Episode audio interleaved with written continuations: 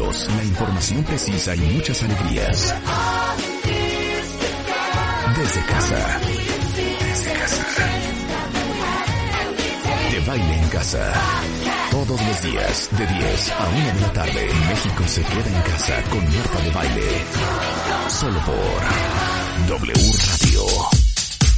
Muy buenos días México, son las 10 en punto de la mañana en W Radio transmitiendo desde casa, desde la Ciudad de México, para el resto del país y el resto del mundo.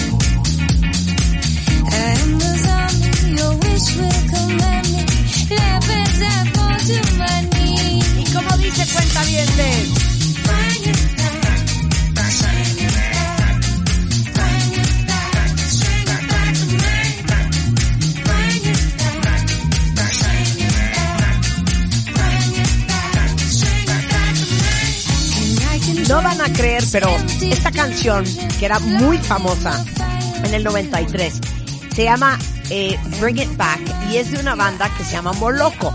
Uno podría pensar que Moloco es de cualquier parte del mundo, menos irlandesa. Y Moloco era mitad irlandés, mitad inglés. Era uno de esos One Hit Wonders que sacaron esta canción en el que habrá sido como, sí, como 93, eh, 95, 98, por ahí, ya ni me acuerdo. Pero eran los 90 y se llamaba Sing It Back y es en realidad el único hit que tuvieron. Pero es una de esas bandas que dices, qué gracioso que uno nunca pensaría que esta banda, banda es mitad inglesa, mitad irlandesa. Y yo sé que amas esta canción, Rebeca. Me quedé pegada en los de Coronavirus. La No, no amo, es cierto. la amo. Charlie García, mi mejor contrincante de el Name That Tune, nos regaló esta canción. Charlie, junto con Rulo, eh, están en cabina, mi gran Charlie de la Mora, un gran conocedor de la música, y nos regaló esta canción para abrir el programa el día de hoy. Rebeca, ¿estás ahí? Sí, aquí estoy, la estoy escuchando. Oye, Pues, parece que estoy hablando irlandesa, mitad, no, pues es que no te para la boca. Mitad irlandesa, mitad inglesa. Exacto. Oye, yo, mira, me lo acabas de decir, yo que amo este grupo, yo que amo esta rola, y sí, One Hit Wonder. Pensé que nada, pensé que eran solo irlandeses. No, Me aventé un concierto No, que se aventaron en Birmingham en, en 1998, 99 más o menos. Y sí, claro, solo esta, esta rola conocía yo, solo esta. Solo esta, esta. fue la única que, que- esta fue la única que les prendió. Pero bueno, amo Moloco, amo Sing It Back, gracias Rulo y gracias Charlie, porque yo también me hago como que propio, como que también me la dedicaron a mí. Eso Qué es. bonito. ¿Cómo no? Bueno, pues hoy, ¿saben qué día es hoy? Hoy es 5 de mayo. 5 de mayo. El 5 de mayo. Me, me fascina como lo dicen los gringos. 5 de mayo. 5 de mayo que pues es una celebración que básicamente conmemora la victoria de la Armada Mexicana en esta batalla de Puebla sobre el Imperio francés. Y 5 de mayo es una de las pocas celebraciones mexicanas que también hacen en Estados Unidos. 5 de mayo. 5 de mayo. 5 de mayo. Y, y en Estados Unidos comen, comen burritos. Exacto. Burritos. Ahora, cuéntenos los cuentavientes que están en Estados Unidos escuchándonos. Seguramente hoy no están trabajando porque es 5 de mayo. 5 de mayo. Cinco de Y tenemos mayo. muchos cuentavientes en Estados Unidos, comenzando por Doris Leal, que están en Georgia, que nos pueden este comentar qué está pasando Pues sí, el que nos 5 comenten de mayo. A Mr. Jazan dice, Marta, Moloco es del 98. Gracias por, gracias por la precisión. Y esta canción, híjole, es que ¿cómo quieren que haga un programa si me empiezan a poner música? Esto es de Mustafa Sanzal, es Aya Menser, es turca y es lo máximo. Súbele, Rulo.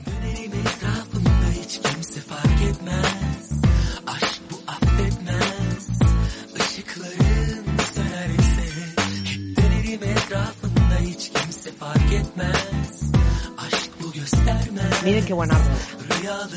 Divina, divina.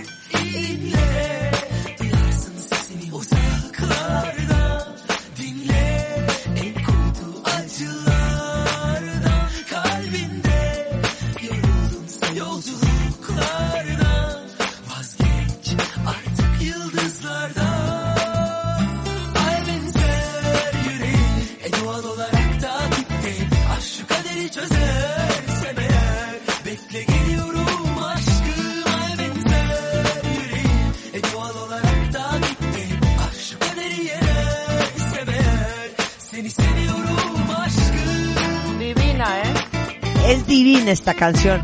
Esta sí es como de principios de los 2000 y es, Qué es bonito dice. Shukadirie. Qué bonito. Mustafa Sandal. Y este es el, ¿eh? Y es el, el, creo que es el Royal R&G remix. Porque la, la canción original es menos, menos divertida que este remix, bastante buena. Pero oigan qué bonito. La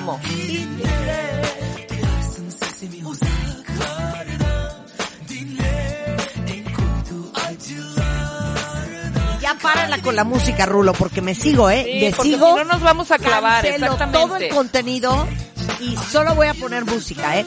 Oigan, por cierto, había muchos que me estaban escribiendo en Instagram ayer de que no encontraban el playlist de El Sábado de Coronavirus. Eh, Está arriba, está en Spotify. está en Spotify, en mi Spotify, pongan arroba Marta de Baile, y está hasta arriba, dice sábado de Coronavirus, por si quieren las canciones que pusimos el sábado Exacto. pasado en nuestro programa Están especial todas. de cuatro horas. Y están todas, ¿eh? O sea, literal, iba poniendo música Rebeca, y yo iba Y iba agregando subiendo al Marta al playlist. Uno de nuestros invitados ponía una canción y yo le iba agregando al playlist. Ahí están todas, todas, Exacto. todas. Son como 84 canciones. Sí, en no fin. anden, no anden diciendo, no anden diciendo. Eh, les cuento lo que vamos a hacer el día de hoy. Como la promesa es deuda, hoy a las 12 del día Mario Guerra y yo vamos a pelearnos a muerte. Hasta morir. Vamos a hacer los cinco errores que cometes al discutir con tu pareja con pues con actuaciones especiales de Mario Guerra y mías. Sé que les gusta mucho la forma en que Mario y yo peleamos. Eso va a suceder hoy a las 12 del día y les vamos a enseñar cómo normalmente peleamos y cómo deberíamos de pelear. Eh, tenemos a Eduardo Calixto, nuestro neurofisiólogo. Vamos a hablar de el cerebro en confinamiento. Eh, cómo disminuir la tristeza y el miedo. Y qué está pasando en el cerebro durante este aislamiento. Eh, Mercedes da Costa, nuestra quiropráctica. Porque es importantísimo no dejar de movernos. ¿Y quién de ustedes ha pasado la cuarentena pues entre sentado, acostado, echado? ¡Párale ya, Rulo! Esta canción que pusimos el sábado, Rulo no la conocía y estaba feliz con la rola. Es un segundo sencillo de Benjamin Diamond, se llama Fit Your Heart.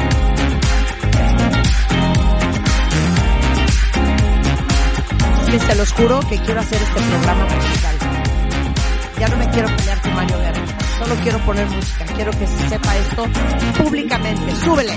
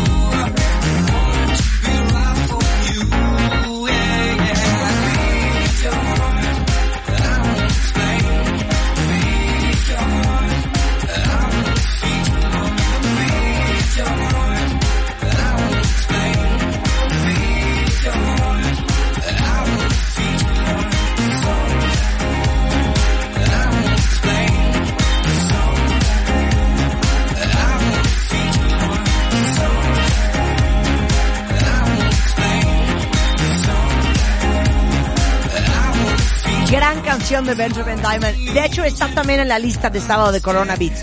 A ver, se reportan desde Minnesota, desde Eden Prairie, Alejandro Calderón, que dice, trabajando normal en 5 de mayo, desde casa y escuchándolos como todos los días.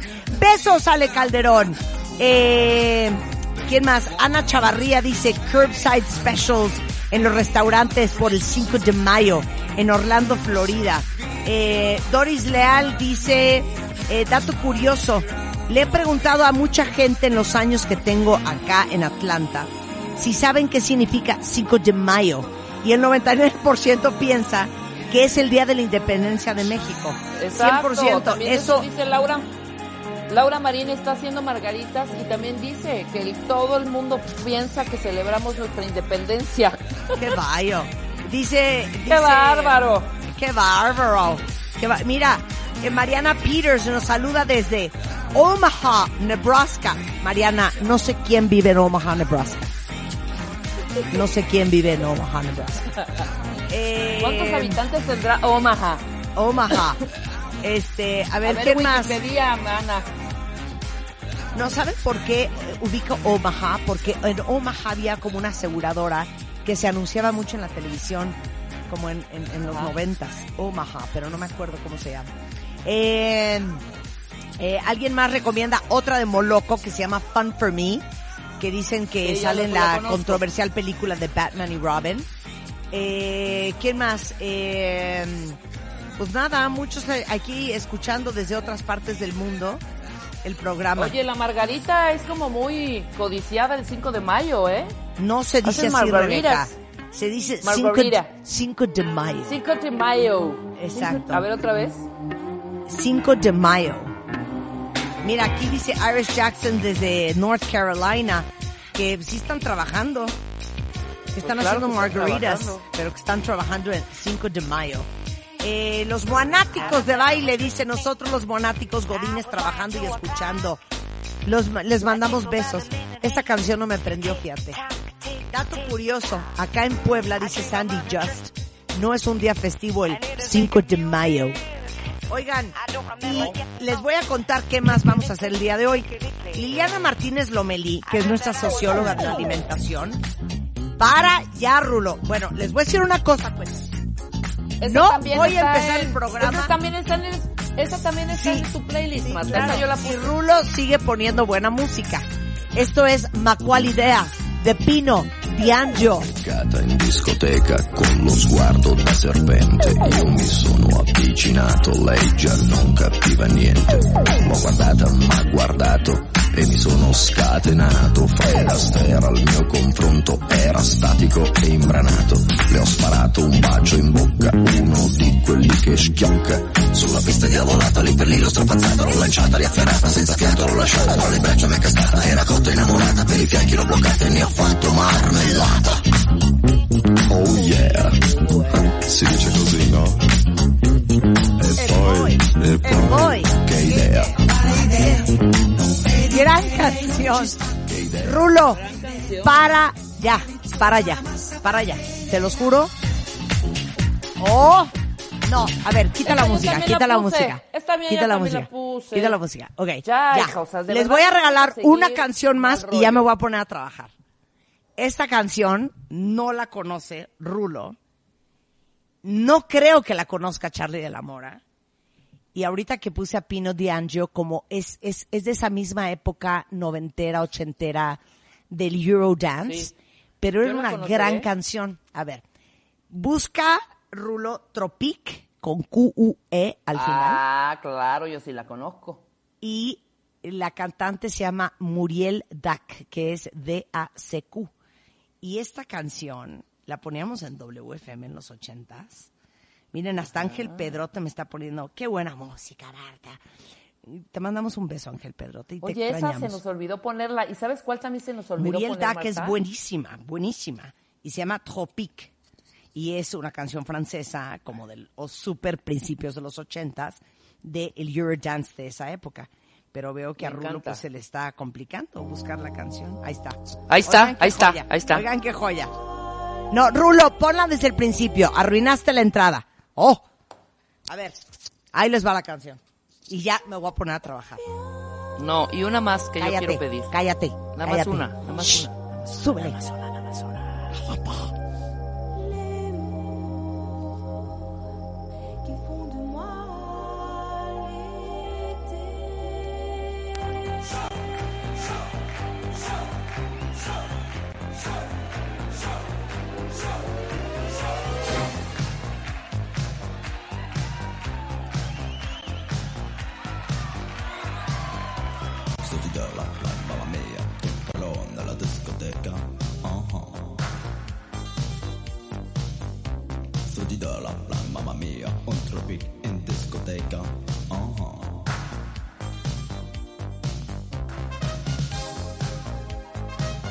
Era una joya esta canción. Pero van a venir, van a ver qué bonito cantaba Muriel Dac en francés.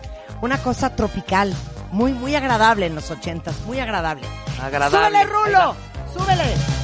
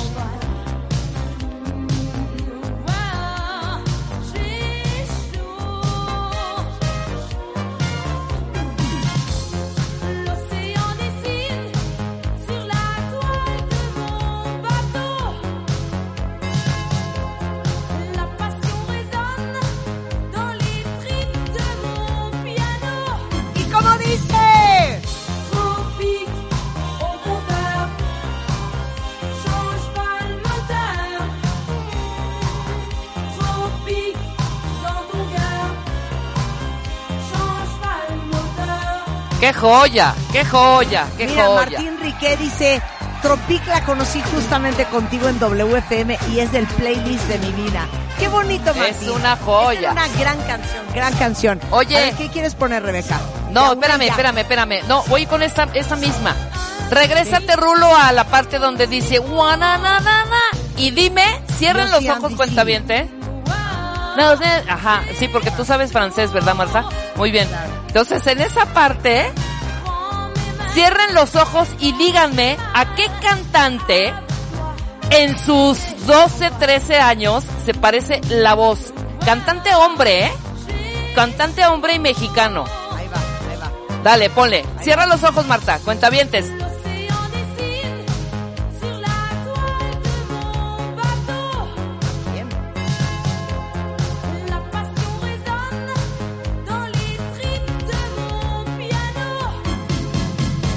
Perdón, ¿es Luis Miguel? Ah, sabía que iba a Cuando tenía 12 años, 13. Change pas le moteur. Pues es preciosa Otra vez, regrésala, regrésala, regrésala. Oh, Escucha. Es Luis Miguel, escucha. Otra vez, ahí va.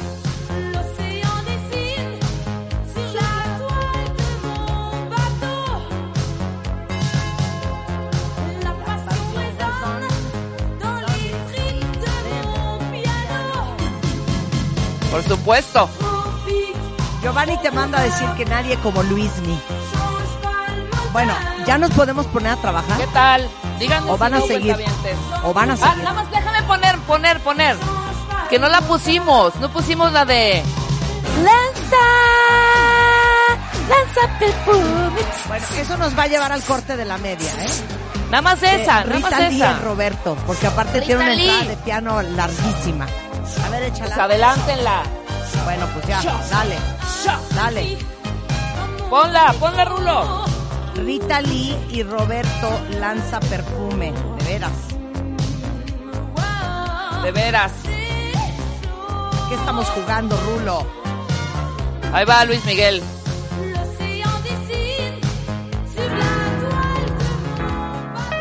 La gran Rita Lee, Sao Paulo con amor.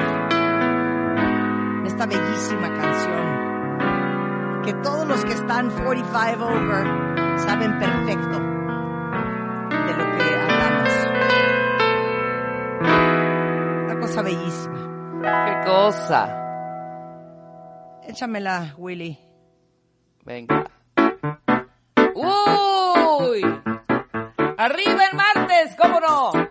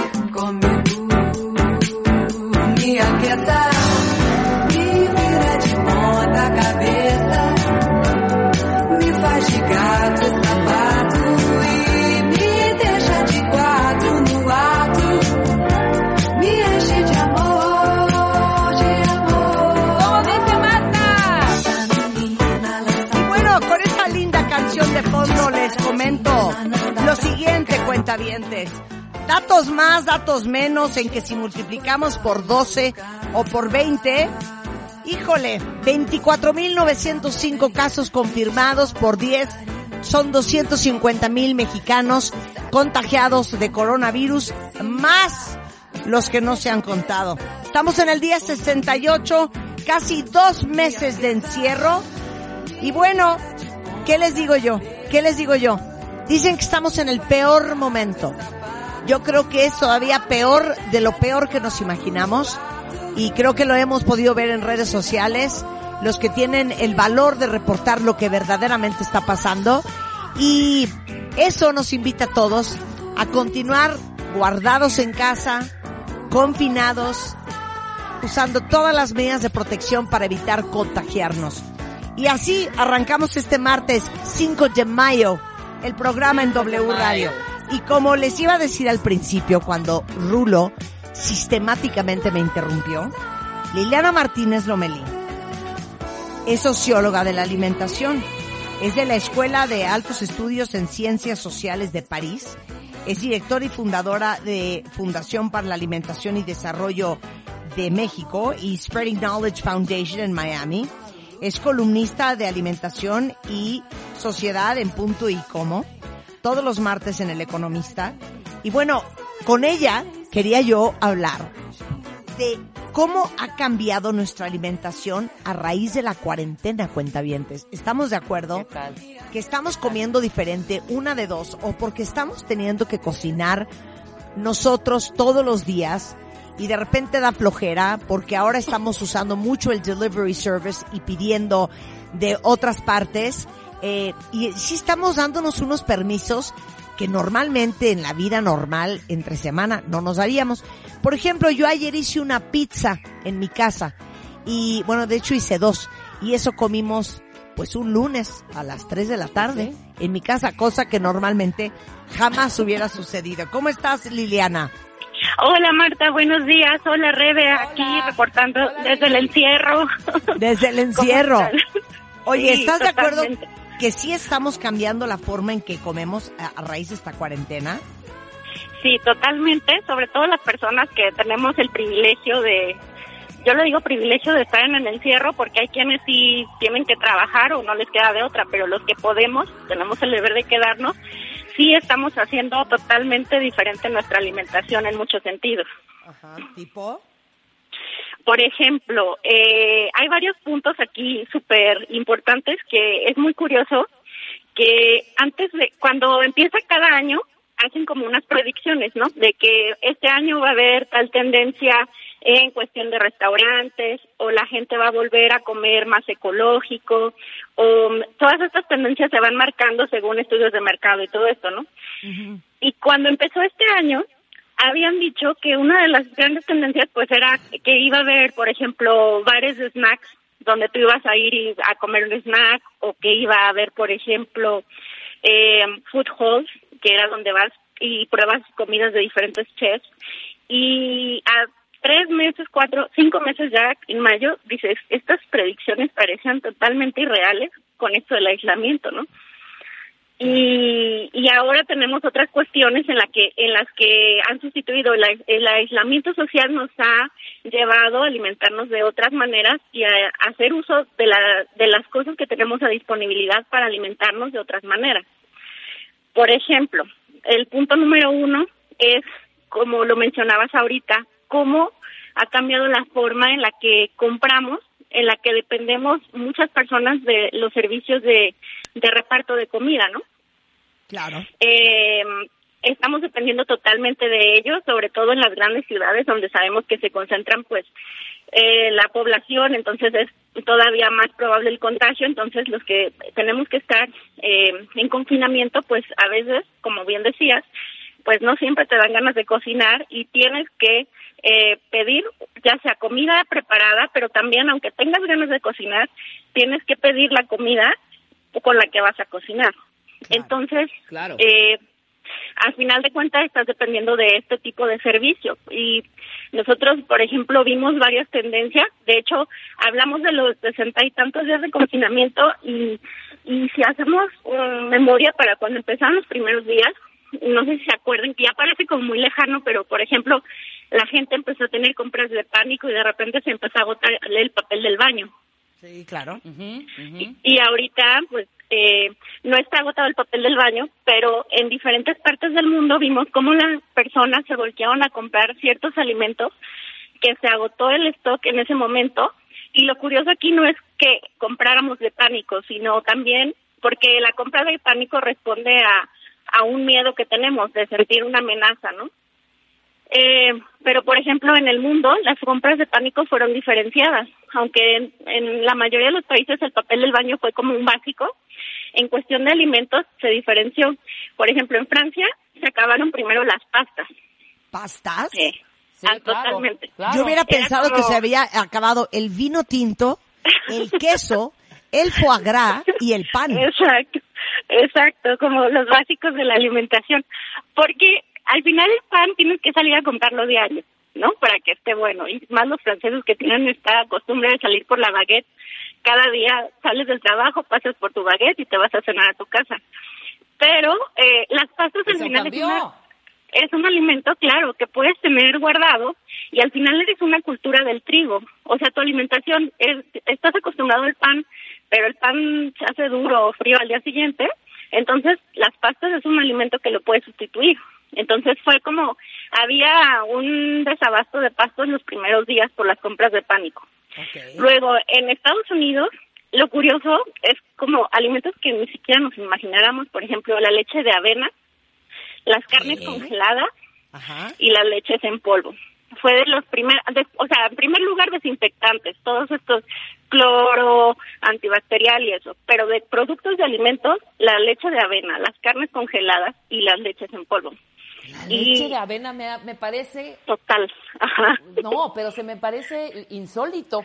Yo hubiera, Sí, como- yo hubiera pensado que se acabaron los helados, de verdad, las milkshakes, o sea, todos estos eh, cositas que tienen los gringos eh, pa- para hacer todo ya en tu casa, ¿sabes? Exacto, exacto. El Hershey's Que- líquido. que fíjate que eso sí aumentó el consumo mundial. Por ejemplo, sí se reportan que en los países donde ya tienen estadísticas del consumo, sí reportan que las ventas de alcohol y de, de helado subieron un montón en la cuarentena. Pero al final estos son como, como decir, como alimentos más del hedonismo, más del placer o anestes- que te anestesian un poquito en la angustia de estar en el confinamiento, ¿no? Pero eh, al final tienes que comer como un básico que te llene. Entonces, en, el, en Francia, pues las pastas, en Estados Unidos, pues como son, es una cultura de la carne, la verdad. El barbecue y todo eso es muy gringo. Entonces, al final, como que el mayor temor es, ¿y si me quedo sin carne? ¿Y si me quedo sin pastas? Entonces, fueron los primeros alimentos que, que se consumieron. De hecho, Oye, por yo ejemplo, lo en- menos que he lo menos que he comprado ha sido carne. ¿Tú, Marta? Yo también, ¿eh? O sea, Sí, carne, como que no he la- comprado carne, mucha carne roja. No, para nada. no. Pero a ver, en México, Lili, En México, eso es lo, el, el tema. No tenemos todavía estadísticas así fuertes que hayan salido, pero sí se dice que las primeras, o sea, las primeras eh, compras de pánico en cuestión de alimentos fueron frijoles y arroz, que tiene Claro. muchísima lógica. O sea, Claro, porque aquí pues somos su- o sea, los frijoles son básicos de la alimentación mexicana y aparte, eh, pues rinde mucho. Son alimentos que, que se duplican a la hora. Hay alimentos como la carne que a la hora que lo cocinas se hace más chiquito y el Claro. y con el caso de los frijoles y el arroz, pues se duplican o triplican para Ajá, para claro. alimentar a varios, ¿no? Además, oye, les tengo que hacer eh, dos, les voy a decir dos cosas. Una, tengo que hacer un shout out porque descubrí en esta cuarentena, de hecho lo, lo encontré online, eh, una marca eh, de, de comida que se llama La Comandanta. Y la comandanta eh, tiene un frijol que es muy parecido, Rebeca, al frijol que hay en Nicaragua. Y justamente Ay, este frijol de la comandanta, ajá, para hacer gallo pinto, que es, es una especie de arroz con frijoles que se hace mucho en Nicaragua, y eh, es con un frijol que es diferente al frijol que normalmente comemos aquí, que es un frijol muy chiquito y es rojo. Y descubrí que la comandanta tiene ese frijol que se llama sangre de toro.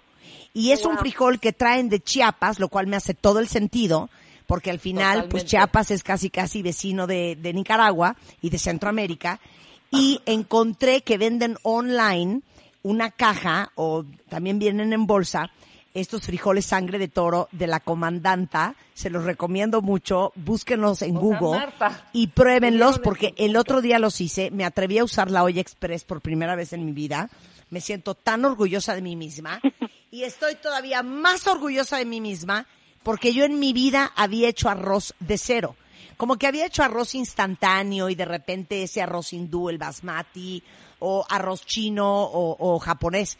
Pero nunca había hecho un tradicional arroz mexicano de cero. Del arroz normal, así de bolsón, ¿no? Y les digo claro. una cosa, me quedó bien profesional. Solo les quiero. Eso, Me quedó bien, bien. profesional. Bien. entre los frijoles de la comandanta de sangre de toro y mi arroz que hice, hice un gallo pinto infernal. Que es más, un día les voy a enseñar la receta. Voy a hacer un video con esa receta. Es Maravilloso. divino. Y ahora que hablas, claro, ahora que hablas de arroz, no, precisamente, yo ayer que comí tardísimo, Marta, con mi cené, ¿te acuerdas? Que te dije, voy a comer. Había arroz, pero sí, el instantáneo, ni modo. Yo no, todavía no sé hacer, y mira que sí le cocino padre. No sé hacer todavía el arroz, luego me pasas, me dices cómo. Me aventé un bowl de arroz blanco, le eché Ah, porque eso sí, compré brócoli, haz de cuenta como si se fuera a acabar el mundo, porque eso no va a suceder. Los huevos ya los dejé a un lado, pero el brócoli ahora es mi, o sea, ya estoy, eh, ya a cada rato pido brócoli. Entonces le eché trocitos de brócoli, aguacate harto, y me hice un bol con arroz, brócoli y aguacate, que Dios guarde la hora. Delicioso, delicioso. Esa fue mi comida cena. Bueno, Pero yo ahorita ¿qué voy a poner era el un, principal, el arroz. Voy a poner un tweet con, con eh, la liga de dónde pueden comprar los frijoles sangre de toro de la comandanta, porque se los juro no, que sí. están espectaculares. A ver, Lili, quédate ahí, hacemos una pausa rapidísimo y seguimos eh, cómo ha cambiado nuestra alimentación a raíz de la cuarentena. Déjenme saber cómo ha cambiado la suya en Twitter y ahorita regresamos después del corte en W Radio, no se vayan. W Radio 96.9. Al aire. De baile en casa. Estamos donde estés. Más música, mejores especialistas, más invitados. Marta de baile, desde casa a tu casa. Marta de baile desde casa a tu casa. Hacemos una pausa.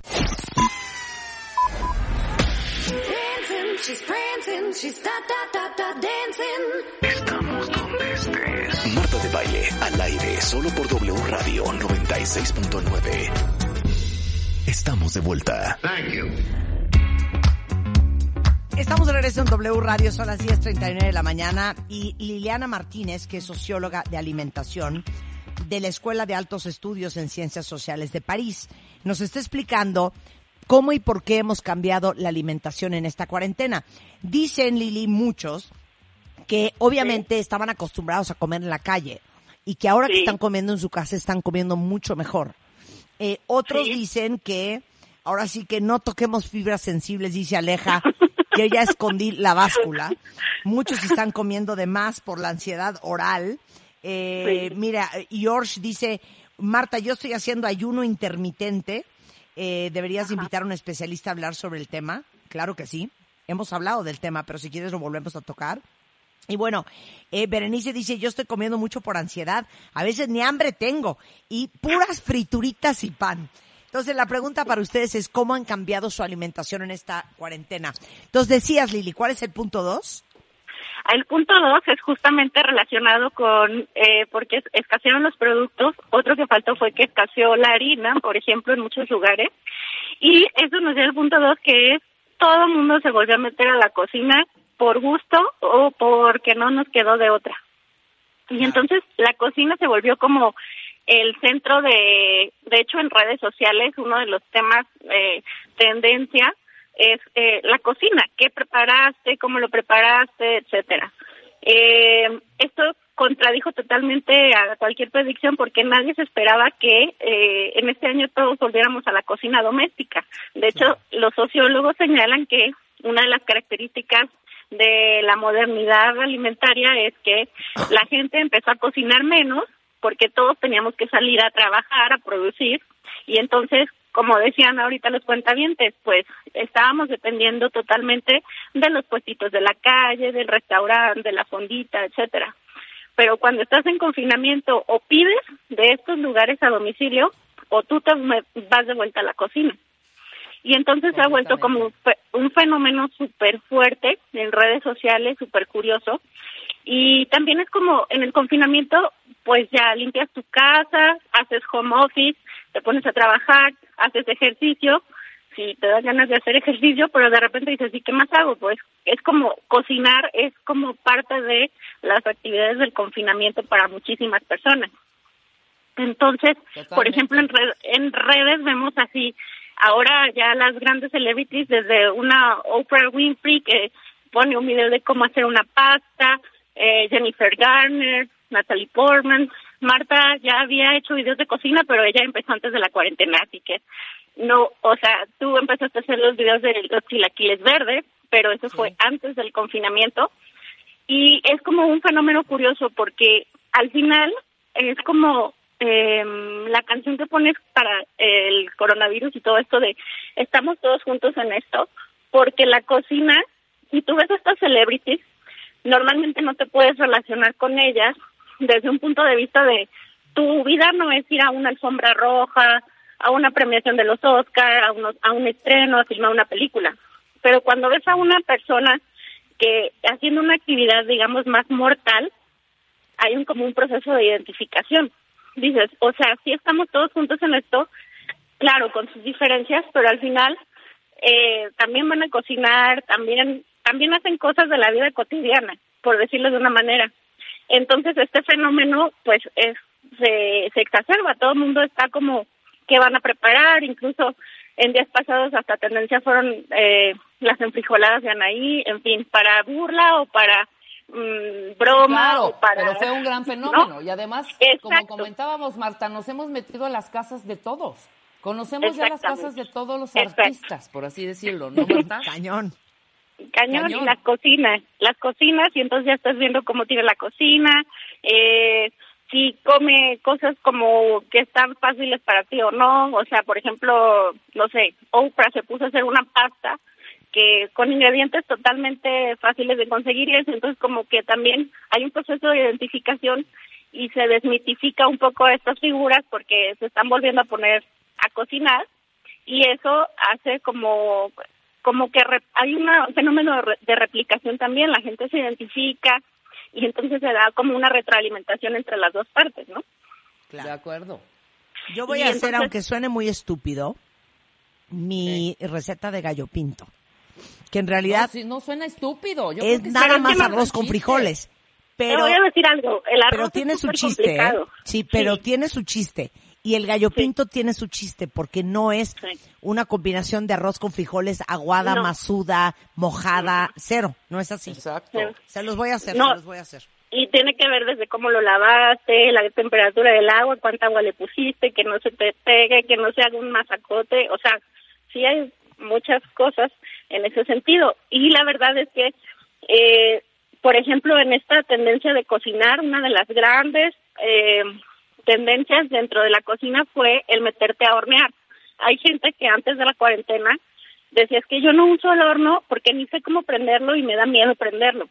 Sí. Y entonces de repente toda la gente empezó a hacer como lo, desde el pan de plátano, que a todo el mundo le sale, hasta Oye, ¿por la- qué todo el mundo empezó a hacer plan de pan de plátano? Exacto, eso es lo Que que, es yo divino. Yo hice algo- banana bread la semana pasada con mi hija. Pero ¿saben qué hice Ah, ¿tú este? Lili? Hice Ajá. pastel de zanahoria. Ah, ese ya Ah, tiene un, punto más sofisticado, porque el pan de plátano es más fácil, la verdad.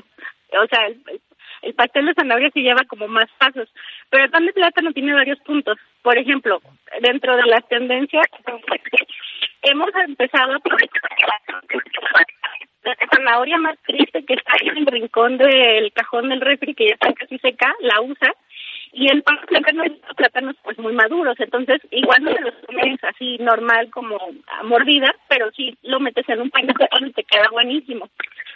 Entonces, los plátanos- Híjole, se está oyendo horrible, Lili. Algo Sí, se está, está oyendo como, como marcianita. A ver, Ay, vuelve a hablar. ¿Se Ahí oye? estás, ahí estás. Ahí No, estoy. ya. Perfecto. Eh, decía del pan de plátano que al final es, es como muy fácil de incorporar porque son ingredientes precisos, pesas, son pasos. Entonces, todo este proceso se le llama el stress baking, que es como el horneado por estrés. Es como que tú tienes medición y tienes la- el control de un proceso. Entonces, al final esto es como terapéutico en el sentido de que tú controlas el procedimiento, tú controlas los ingredientes, controlas cuánto le vas a echar a, al pan, al pastel, etcétera. Y eso, en una situación donde no podemos controlar muchas cosas que las que están sucediendo, te da como cierto alivio. Es decir, hay muchas situaciones inciertas ahorita con toda la pandemia, eh, hay riesgos, tenemos ciertos miedos. Entonces, a la hora de hornear, como son procesos muy estandarizados y muy de medir, de incorporar un ingrediente y otro, eso hace que todo el estrés sí disminuya porque tienes la sensación de que estás controlando. Entonces, es también terapéutico en la medida en la que, por ejemplo, si te pones a amasar, pues la, la- el movimiento de las manos también es terapéutico. Por ejemplo, para el control de estrés se recomiendan eh, todo, estas pelotitas que aprietas en las oficinas cuando, que, cuando estás estresado, pues al final la masa, el hornear, el amasar, da ese efecto también. Entonces, eso, además de que fue una necesidad volverse a meter a cocinar, también el volver a cocinar te da esta sensación de, de, de control, por decirlo de una manera, ¿no? En una situación descontrolada. Claro. Y, eh, por ejemplo, muchas personas que no cocinaban se metieron a cocinar, descubrieron que les gustó. Hay otras personas que ya cocinaban, pero como ahorita lo comentabas con la pizza, o sea, cocinabas cosas tal vez el fin de semana, algo más sencillo, y entonces de repente la gente empezó también a experimentar con recetas, experimentar con platillos, hacer cosas que no harías en un día entre semana, como comentabas con la pizza. Eh, en fin, hu- hubo una como reactivación de toda la de toda la actividad de la cocina y también por otro lado hay personas que no les encanta la cocina, que tampoco se han puesto a cocinar en la cuarentena y que también ya han por ahí manifestado cierta ansiedad de decir, oigan, es que yo no he cocinado, no sé cocinar, no me gusta y no lo voy a hacer en la cuarentena y me siento culpable porque veo que todo el mundo lo está haciendo y todo el mundo está sacando sus obras culinarias y les están saliendo súper bien, ¿no? Entonces hay como los dos los dos bandos de, dentro de la tendencia, pero al final es como la cocina representa también un poco una actividad terapéutica, ¿no? En esta en esta pandemia. Y bueno, otro punto que nos lleva también a todo esto de la cocina es que se pusieron de moda alimentos preparados en casa dentro de las redes sociales. Y ahora ya, estudi- o sea, ya hay algunos, por ahí empiezan algunos estudios de qué alimentos fueron los que con la pandemia o con el confinamiento empezaron a surgir eh, como espontáneamente como alimentos que se comparten en las redes. Por ejemplo, no sé si han visto por ahí o, o oído hablar del Dalgona Coffee. No, No, ¿qué es el ¿eso Dalgona qué es? Coffee? Eso te iba a preguntar. Ajá, es un, se puso, su, empezó como de moda en el TikTok y después empezó en el Instagram, que es como este café como súper batido, es café instantáneo con mucho azúcar, le agregas agua caliente y lo bates, lo bates, lo bates, de tal manera de, de tanto batir se hace como una espuma de café y le agregas leche. Entonces es como algo muy instagrameable, por decirlo así, porque se ve bonito el vaso, el Instagram es muy visual, aparte es como una novedad para algunos y es algo que puedes hacer como muy fácil. Entonces se empezó a hacer como una tendencia, sobre todo muy millennial, de que ponían sus fotos del Dalgona Coffee y es como eh, buscar algo exótico, porque este café viene, se lo pelean el origen, pero viene de Corea del Sur. Entonces, en las redes TikTok y, e Instagram empezaron a llenarse de fotos de este café, de los vasos de café con esta espumita arriba de color café, hecha de café. Eh, también, como decíamos, eh, el panque de plátano, porque es súper fácil, súper controlable. Es también un poco de nostalgia, porque al final es un alimento muy casero. Y, por ejemplo, aquí en México, la carlota de limón, incluso ya hay memes sobre bromas de la carlota de limón, porque es como un postre muy fácil de hacer, este que lleva galletas marías con leche condensada y, y limón. Entonces es como Sí, un postre sí, sí, súper sí. fácil de hacer, que al final todo el mundo también está haciendo. Y entonces ya hay hasta bromas de que la gente que lo hace, que se sienten chefs, en fin, es como... Oye, estoy como viendo las volver fotos del Dalgona Coffee. ¿Ya las viste, Marta? ¡Qué Sí. delicia! O sea, ve las fotos, ve las fotos que acaba de mandar este Jimena y no, no, o sea, me, me quiero comer todos. Están deliciosos. Se ven muy, muy, muy deliciosos. Sí. Bueno. Y Qué por delicia. último, Café queridísima. Lili, Y el último es que pues salir a comer obviamente ya no podemos salir a comer, cambió de sentido y toda la industria restaurantera también cambió su forma de ofrecer servicios, obviamente en el delivery, pero sí hay un sentido también de la experiencia que ya no tenemos, que es justamente de voy a ir al restaurante, no na- porque vas al restaurante no solamente a comer, sino que vas a compartir, vas porque tienes, si es un restaurante, por ejemplo, de algún chef o algo así, pues quieres tener la experiencia completa o estás en un jardín sentado comiendo o hay una experiencia alrededor de salir a comer que ya no la tenemos. Entonces, eh, pues evidentemente esto, eso, esto nos ha hecho pensar sobre que salir al restaurante no nada más era por salir a comer, o sea, había otras cosas implicadas ahí en ese ritual, que es con quién vas, qué es lo que ves, que los platos estén bonitos, que la mesa esté bonita, etcétera. Entonces, también ha habido mucha preocupación en torno a esto. ¿Y eh, qué es lo que se ha hecho? Bueno, todo lo del delivery, pero también, por ejemplo, hay algunos chefs que se han solidarizado y que han eh, eh, preparado comida para las personas que están al frente de batalla, o sea, el personal de, de salud que está atendiendo a pacientes. Eh, Hay otros chefs que han literal compartido las recetas de pe a pa que los han hecho famosos. Chefs famosos han, han dado sus recetas como para que las hagas en tu casa. Y, y pues es también una de las grandes preocupaciones. ¿Qué va a pasar con la industria restaurantera pues después de, de, de este confinamiento, no? Y qué medidas vamos a, utilizar si queremos salir a comer. Entonces, pues dentro de todos estos cambios, ¿qué lecciones tenemos? Uno, habla de la capacidad alta del ser humano de adaptarse. O sea, al final estamos en el confinamiento, algunos no la pasamos bien, otros no, en otros momentos estamos bien, en otros no tanto, pero tenemos una capacidad adaptativa tremenda para, para enfrentar estas crisis. Eh, también es como voltear a ver lo que teníamos en casa, porque la cocina estaba como, mm, como un mito de, la, esta, eh, la cocina solo es para quienes lo saben hacer y para quienes tienen mucho tiempo. Entonces eso se ha ido como desmitificando poco a poco. Eh, también creo que en este confinamiento hemos dado un valor más fuerte a lo que significaba la dimensión social de la alimentación, que no nada más es comer por comer, es con quién compartes, cómo lo comes, cómo disfrutas la comida, en fin, todas esas dimensiones que a veces las tenemos como subvaloradas. Y Claro. lo importante que es la comida, no solamente como en un, en un foco de nutrirnos, de, salu- de estar saludables, sino también lo importante es que la comida y la cocina, eh, el rol tan importante que juegan en nuestras vidas, porque en el- justo en estos tiempos es cuando más se ha exacerbado ese error. Entonces, creo que en general todas estas tendencias apuntan a, a esas dimensiones. Claro. Lili, muchísimas gracias y gracias a todos los que compartieron en Twitter cómo ha cambiado su alimentación, unos para bien, unos para mal, pero miren, siempre que estemos conscientes de lo que estamos haciendo y haciéndonos responsables de las decisiones, pues ahora sí que cada quien. Gracias Lili, te mando un gran beso. A ustedes, un gran beso a las dos, que estén muy bien. Un La beso, encuentran Lili. como Gracias. Liliana Bye. MTZ Lomel. Liliana MTZ Lomel en Twitter, en Instagram igual y en Facebook Liliana Martínez Lomelí, socióloga de la alimentación. Y con esto nos vamos a una pausa regresando. Mercedes Acosta, nuestra quiropráctica de cabecera, ¿por qué no dejar de movernos? ¿Quién de ustedes ha pasado la neta, medio echado, de sofá en sofá, de cama en cama, este, sentado o trabajando o viendo tele? De eso vamos a hablar regresando en W Radio. No se vayan. Investigador de física cuántica y neurociencias.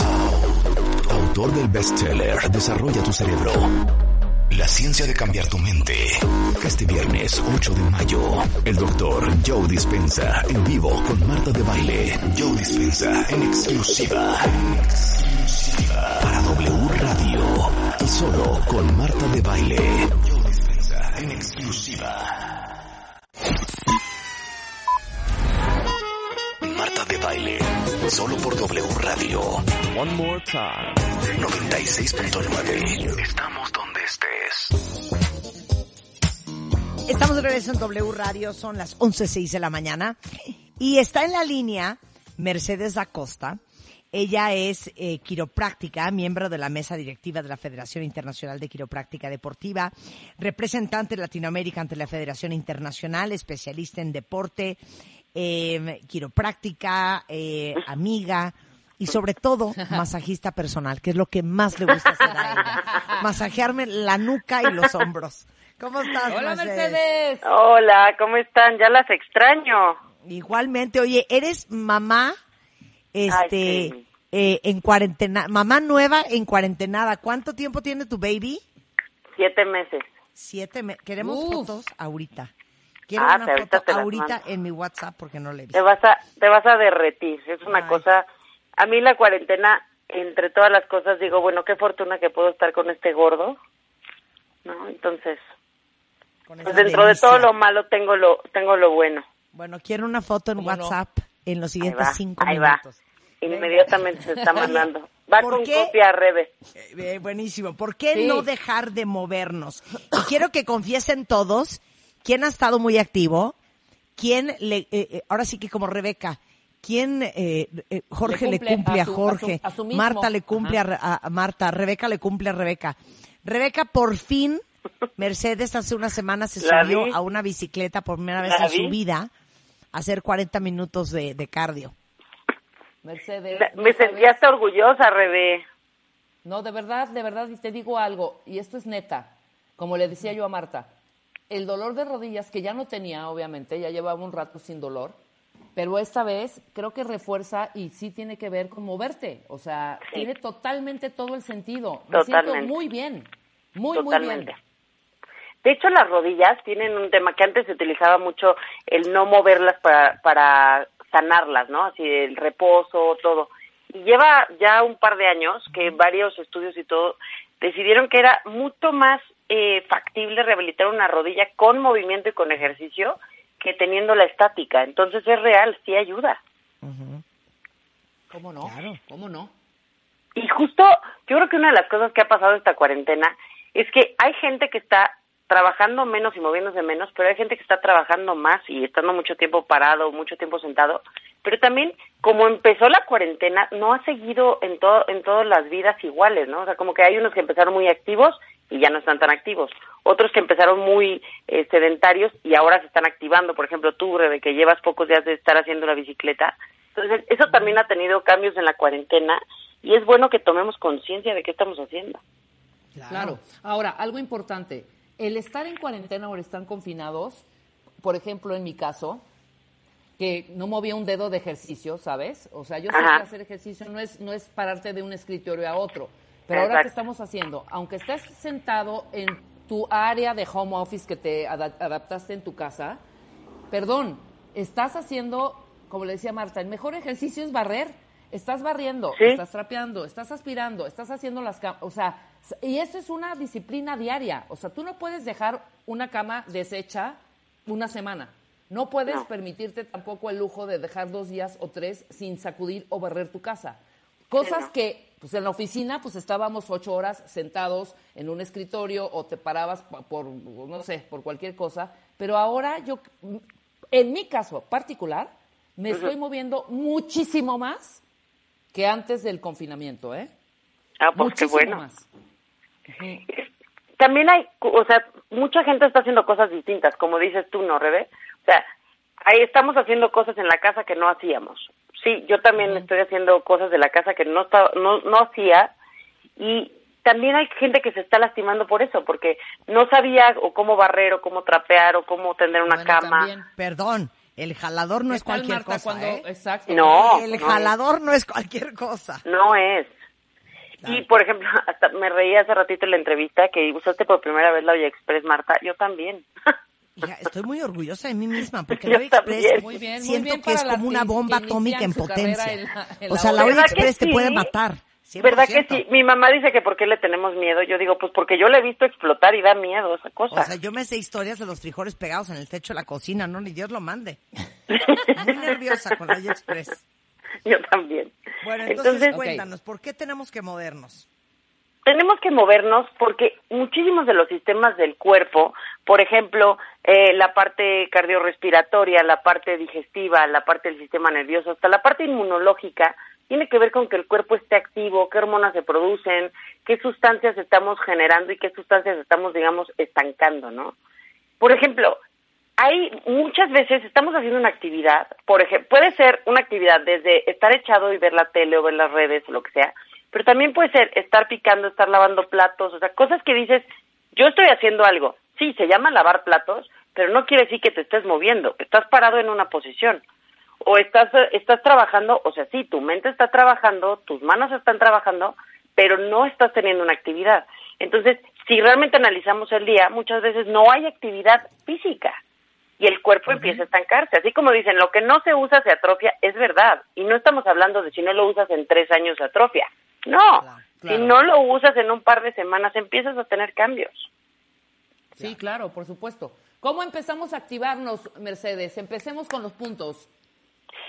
Mira, hay gente que tiene cuentapasos. Si lo ha usado Exacto. últimamente, y hay veces hasta los celulares lo tienen, y nos estamos moviendo en áreas mucho más chicas generalmente, y eso está haciendo que nuestro- nuestros pasos se reduzcan. Entonces, lo que asumíamos como actividad normal, que, hazte cuenta, lo que tú haces todos los días no te cuenta como actividad física, hablando en cuestión deportiva o hablando en cuestión cardiovascular. Entonces, Claro. los, tú tenías cierto número de pasos que per se, ya, o sea, era, por default ya los traías en el día. Y además hacías alguna actividad o además te movías en tu casa. Entonces, la, la parte per se ya no existe. Bueno, ahorita, por lo menos quien está en su casa. Entonces, hay que ponerse un cuentapasos o por lo menos hay que tomar conciencia y lograr por lo menos cinco mil pasos, que es muy poquito, ¿eh? Sí, sí, es Nada. muy poquito, pero por lo Muy menos poquito. lograrlo, claro. Ok, ¿qué más? Exacto. Luego, yo creo que es importante planear como con horario, así como han dicho, ¿no? De no perder las rutinas, toda esta parte, estoy totalmente de acuerdo. También planear los momentos de break y los momentos de movernos. Porque a lo mejor yo ahorita en la casa digo, ¿sabes qué? Voy al baño y camino cuántos pasos. Cinco pasos de ida, cinco pasos de regreso, ¿no? O voy por agua y camino diez pasos. Entonces, sí hay que planear y decir, ¿sabes qué? A lo mejor si estoy viendo tele, bueno, acabando esta serie, voy a ir y volver tres veces o voy a este hacer unos brincos o voy a fingir que corro, o, o sea, sí es importante activarse. Ahora, si van a hacer algo un poquito más más intenso, necesitan la parte del calentamiento. O sea, si voy a hacer la actividad de la casa, camas, barrer, trapear, lavar, lo que sea, necesitan calentar. Y suena muy tonto, pero hay que empezar de menos a más y empezar a sentir calor. Cuando ya sienten calor, entonces ya pueden hacer una cama, porque si no, las crisis por tender cama, las crisis por lavar platos, están llegando, eso es un hecho, ¿eh? No, totalmente. Te agachas y ahí te quedas. Exacto. Agachada. Entonces, no porque, el dolor lumbar horrendo. exacto, y el cuerpo no dice, ah, no, esto es, esto es una excepción, esta es una situación excepcional, entonces no va a haber crisis. No, por supuesto que no. Claro, totalmente. Tenemos Ahora. un amigo que corre alrededor de la mesa todos los días, ¿verdad, Marta? De la mesa de su Bueno, comedor, camina. 100%. Pues sí, Sí. No, corre, y tiene sí, sus corre. horarios y todo, de verdad. pues sí, un aplauso. Es que parece, o sea, suena como ridículo, pero eh, de veras es funcional lo que está haciendo. Claro. Sí, totalmente. Es que además las consecuencias de salud son a corto, mediano y largo plazo. O sea, a lo mejor dices, ah, yo no he sentido nada. ¿Y quién te dice que no estás acumulando algo a mediano y largo plazo? O sea, sí, hay que hablar en serio de este tema de activarnos y movernos. O sea, hay mucho del insomnio que no solamente tiene que ver con la parte de temores, ansiedad, etcétera, sino que también el cuerpo necesita cierta actividad y sustancias. Entonces, también afecta el insomnio el no poder, el no movernos, ¿no? Claro. Claro. Ok, Ahora. Punto número tres. Mientras estás parado, hay un truco que podrías estarte columpiando como que pones puntas y luego talones, y puntas y luego talones, y puntas y luego talones. Entonces, si cuando estás parado te estás moviendo así, estás activando las pantorrillas. Y los gemelos, que son los músculos de las pantorrillas, se encargan de- del retorno venoso, o sea, que la sangre vaya de las piernas hacia el corazón. Entonces, si te estás moviendo así, que es bastante sencillo y en general se puede hacer, o sea, con que, con que estés columpiándote, estás teniendo cierto retorno venoso, eso es parte de activarse. Y los, los que están en, en, en la línea de fuego y todos los doctores que están mucho tiempo parados, también lo pueden hacer. Entonces, también estos consejos también se los quiero dar a ellos porque también están teniendo una actividad extraordinaria y tampoco les aplican las excepciones. Entonces, hay que cuidar esta parte de sí eh, tener una higiene postural y, y de, de actividad, ¿no? Claro. De acuerdo. Next. Ahora, es importante que por lo menos dos horas del día estés en algún lugar en donde tu cuerpo se tenga que mover sin que pienses. Que puede ser ideal, por ejemplo, una pelota de pilates o una pelota, un balón de fútbol también puede ser, o sea, una pelota. ¿Por qué? Porque sin querer se mueve y sin querer tú te estás balanceando, estabilizando y eso está haciendo que el cuerpo se active, que el sistema nervioso esté activo, pero además no te estás dando cuenta de cómo tu cuerpo está trabajando y eso está bueno porque no te va, no te estorban esas dos horas. Y yo diría, si no tienes una pelota y no la vas a poder conseguir, entonces pondría yo por lo menos dos o tres opciones de silla y un banco alto, o sea, que las piernas te queden más flexionadas que normalmente un ratito. ¿Por qué? Porque tu cuerpo de todos modos se va como a estar balanceando un poco y eso va a ayudar a que te estés moviendo, aunque sea tantito. Claro. Oye, me gusta ese de camina en tu casa, aunque suene aburrido, Sí. pero háganlo. Es que se ha vuelto como, ¿qué te gusta hacer? Ah, eso haz. O sea, sí, está padrísimo que te guste hacer las cosas y sí busca actividades y sí, afortunadamente ahorita hay muchos lives y muchas cosas que puedes hacer en tu casa y está increíble, pero también hay cosas que, punto, hay que hacer. No te gusta caminar, está aburrido, qué flojera darle vueltas al comedor como su amigo. La verdad es que lo está haciendo muy bien. O sea, hay cosas que hay que hacer. Es que no quiero comer bien. Bueno, pues tienes que comer bien. Y es que no quiero caminar. Pues tienes que caminar. O sea, hay que hacerlo. Entonces, la verdad es que sí les va a ir generando. Se tarda más o menos como dos semanas el cuerpo en regular un poquito en hormonas cuando ya te estás activando. Pero de veras van a estar hasta durmiendo mejor, van a estar de mejor humor, van a estar más activos en cuestión creativa, en cuestión este emocional. Van a ver, sí cambia. Claro. Totalmente, totalmente. Muy bien. Ahora, para los que vamos a estar sentados un rato. Ah, bueno. Punto número seis. Este tip es que hay que volver a qué músculos estabilizan cadera, espalda baja, toda esta parte, porque el es- antes éramos sedentarios, ¿no? Hablamos muchísimas veces, ¿no? Del cigarrito de, del nuevo siglo, ¿no? El estar sentado. Pero ahora, ¿qué creen? Estamos mucho más sedentarios. O sea, de, de lo que estábamos sufriendo ahora es el doble. No sé si el doble, pero más. Entonces, yo les diría, parece una burrada, esto no se ve, pero de veras sí se siente. O sea, el estar sentado y apretar las pompas, estás activando especialmente el glúteo medio. Entonces, ahorita háganlo todos, estén parados o sentados, aprieten las pompas, las dos al mismo tiempo. No siempre se Ya. pueden apretar parejas, a veces hasta como que tiemblan, pero si tú lo estás trabajando, por lo menos ahorita cinco veces, al rato cinco veces, o sea, y el chiste es apretar y mantener por lo menos dos segundos, eso va a empezar a activar ese músculo que se desactiva por estar tanto tiempo sentados. Entonces, si lo hago cinco veces simultáneo y luego alterno la derecha y luego la izquierda y la derecha y luego la izquierda, van a ir viendo cómo aumenta la fuerza, pero además va a tener, o sea, no, el chiste no solamente es no bajar la calidad de vida, sino aumentarla. O sea, ¿cómo puedo mejorar lo que, lo que, lo que tenía, no? Claro. Ok, Punto número luego, siete. Si estás mucho tiempo parado, Si estás mucho tiempo parado, y esto aplica hasta para el tema de lavar platos, qué cosa, cómo se reproducen esas cosas. Esto es como los gremlins, les echas agua y no paras de lavar. Mm. esta parte, si puedes usar medias de compresión media, va a ayudar a que tu circulación esté trabajando mucho mejor. Y eso no solamente ayuda a que no salgan varices, sino que toda la parte del sistema cardiorrespiratorio y circulatorio esté funcionando. Entonces sí conviene tener unas medias de compresión media y es importante que no porque estés en tu casa no aplican esas reglas. Entonces vamos a tomar como conciencia esa parte. Y si estuviste mucho tiempo parado, o sea, dices, ¿sabes qué? Me voy a sentar porque ya me cansé. Acuéstense y suban las piernas a la pared.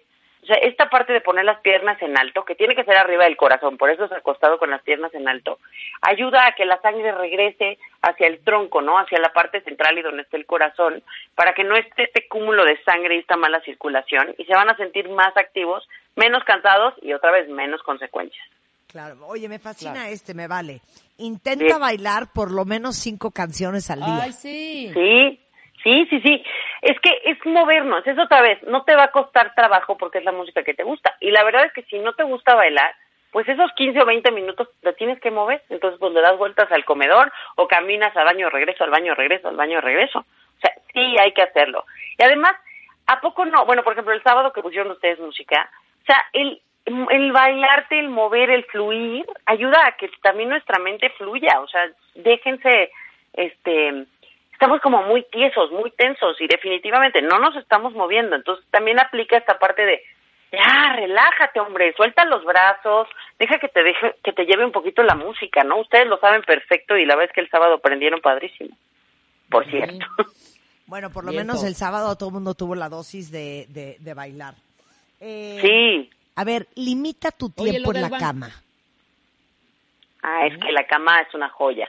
La cama siempre me preguntan, ¿no? Como, ¿cómo me siento en la cama para trabajar? O ¿cómo veo la tele en la cama? A ver, la, te- la cama es para acostarse, la cama no es para sentarse. La cama tiene un fenómeno. La cama te come, la cama como que te va hundiendo y eso va haciendo que la espalda baja empiece a tener la curvatura al revés y empieza a lanzar la cabeza hacia adelante. O sea, empiezas a tener una curva, una, una posición pésima y eso empieza a lastimarte. Entonces, eso si quisieras sentarte a ver la tele o algo. Pero también ahora no todo el mundo tiene el mismo horario en a qué hora se despierta, a qué hora se activa y está pasando más tiempo acostado. También genera crisis de espalda baja el estar mucho tiempo acostado. O sea que el tema es no abusar de ninguna de las posiciones, aunque sea que rico estar acostado. Sí, además estás usando la, la, la cama, también está la pele tendida y estás pegada al celular. Entonces ve el cuello, cómo lo te ve. Claro. Estoy Sí. haciendo la simulación de cómo yo estoy y fatal la postura, ¿eh? Aparte, les voy a decir otra cosa. Mucha gente, Mercedes, y corríjanme si estoy mal, cuentavientes, están trabajando desde su casa en escritorios y en sillas que no están diseñados para estar sentados haciendo lo que estás sentado haciendo. Claro, claro. Sí. Entonces, y pero tienes la justificación, pues es lo que tengo. O sea, sí es lo que tienes, pero también hay formas de activar distinto y que a lo mejor esa sea la excepción de tu día. O sea, el, el- todo es como qué sumas y qué restas. O sea, si todo lo hiciste bastante bien y nada más estuviste un rato en esa mesa, bueno, pues tu cuerpo va a decir, bueno, pues muscularmente te defiendes, ¿no? Pero, por ejemplo, hay un tip buenísimo, y este se lo debo a Esteban, un paciente y amigo, que está muy acostumbrado a tener escritorios dinámicos. Y en eso veo una foto, puso un burro de planchar al lado de su escritorio. Y entonces cambia su computadora un rato sentado y se para y la pone en el burro. Y es como un escritorio dinámico. Claro, claro, exactamente. Más No alto, obviamente, y la postura está perfecta. ¿no? Y Exacto. estás cambiando de posición. Exacto. Y si no tienes burro, bueno, cualquier mueble donde pongas tu computadora arriba funciona. El chiste es, sé creativo y no te quedes con, pues es lo que hay y pues ni modo. No, no, hay que ser un poquito más creativos y lograr esta parte de, de salir, ahora sí que fortalecidos de este tema, ¿no?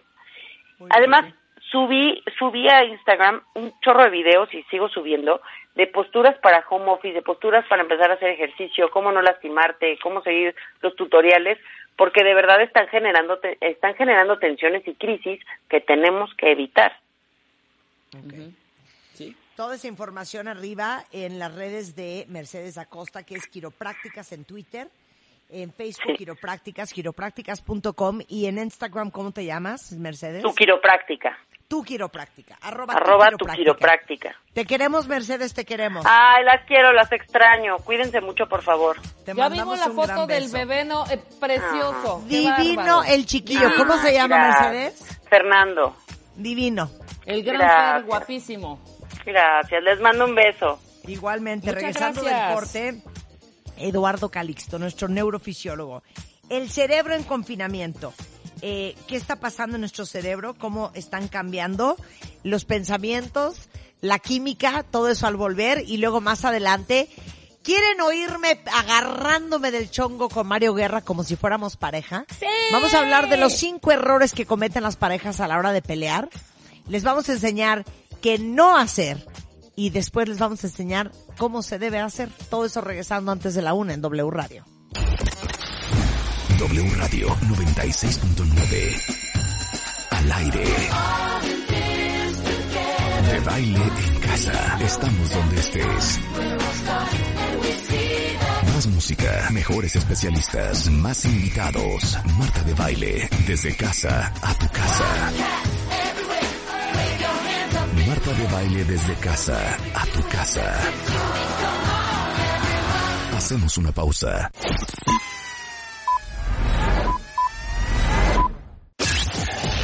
Investigador de física cuántica y neurociencias. Autor del bestseller Desarrolla tu cerebro. La ciencia de cambiar tu mente.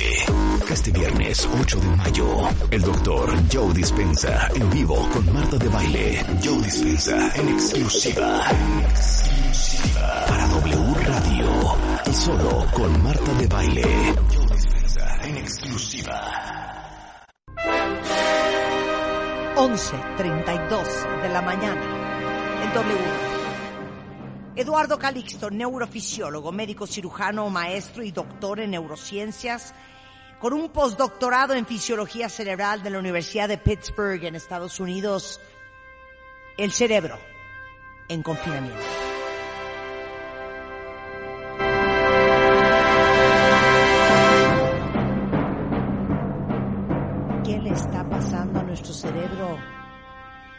En esta cuarentena? ¿Cómo estás, Eduardo? ¿Qué tal, Hola. querida Marta? Es siempre un honor, querida Rebe. Para mí, de verdad, es un privilegio y un honor estar con ustedes. Te Platicar con queremos, todos los Eduardo, te queremos. A ver, ¿qué le está pasando al cerebro en estos cambios tan radicales que está viviendo? Empezamos de lo básico a lo complejo. Tenemos un incremento en la actividad neuronal de centros que están regulando memoria, conducta, toma de decisiones y centros de atención. Pero a ver, es que al cerebro, Eduardo, Sí. le gustan las respuestas inmediatas, los resultados favorables, el control de las cosas. No nos gusta la incertidumbre, no nos gusta la indecisión, no nos gusta la inseguridad. Y esta amenaza y esta falta de certeza, me imagino que cambia la forma en que nuestro cerebro está reaccionando. Totalmente. Porque la gran mayoría de nuestras redes neuronales están activadas a una frecuencia y una activación que nos encanta tener, digamos, el control de las cosas. Y aunque no tengamos certidumbre o no sepamos qué es lo que viene, si nosotros nos tenemos, digamos, con otras personas o incluso generamos, un, digamos, una comunicación con estas personas, nos podemos sentir cómodos cuando dos personas o tres estamos pasando, digamos, una situación eh, no muy adecuada, pero eventualmente nos tranquilizamos. El problema es que cuando la amenaza es tan constante y tan fuerte como la que tenemos, que ya se ha prolongado por varios días, nos empieza a desensibilizar y entonces esto paradójicamente nos libera tanto dos neurotransmisores básicos que hoy reconocemos que si no los controlamos nos desquician. Uno es la noradrenalina, que nos pone nos pone en muchísima tensión, atención, incrementa la regulación cardiovascular y respiratoria, y la otra es la vasopresina. Nos hacemos intransigentes. Entonces, pasamos de una activación neuronal de varios sitios a un estado neuroquímico constante que de ahí es muy fácil que nos enganchemos a situaciones de estrés y a situaciones que normalmente no podrían generarnos ningún problema, que podríamos afrontarlas y hoy nos enganchamos con cualquier situación. Si no nos saludaron, si no nos sonrieron, si encontramos algo, algo que no esté dentro de nuestro marco de, de comodidad, empezamos a generar esa distorsión o este, digamos, fracción de, elemento nocivo.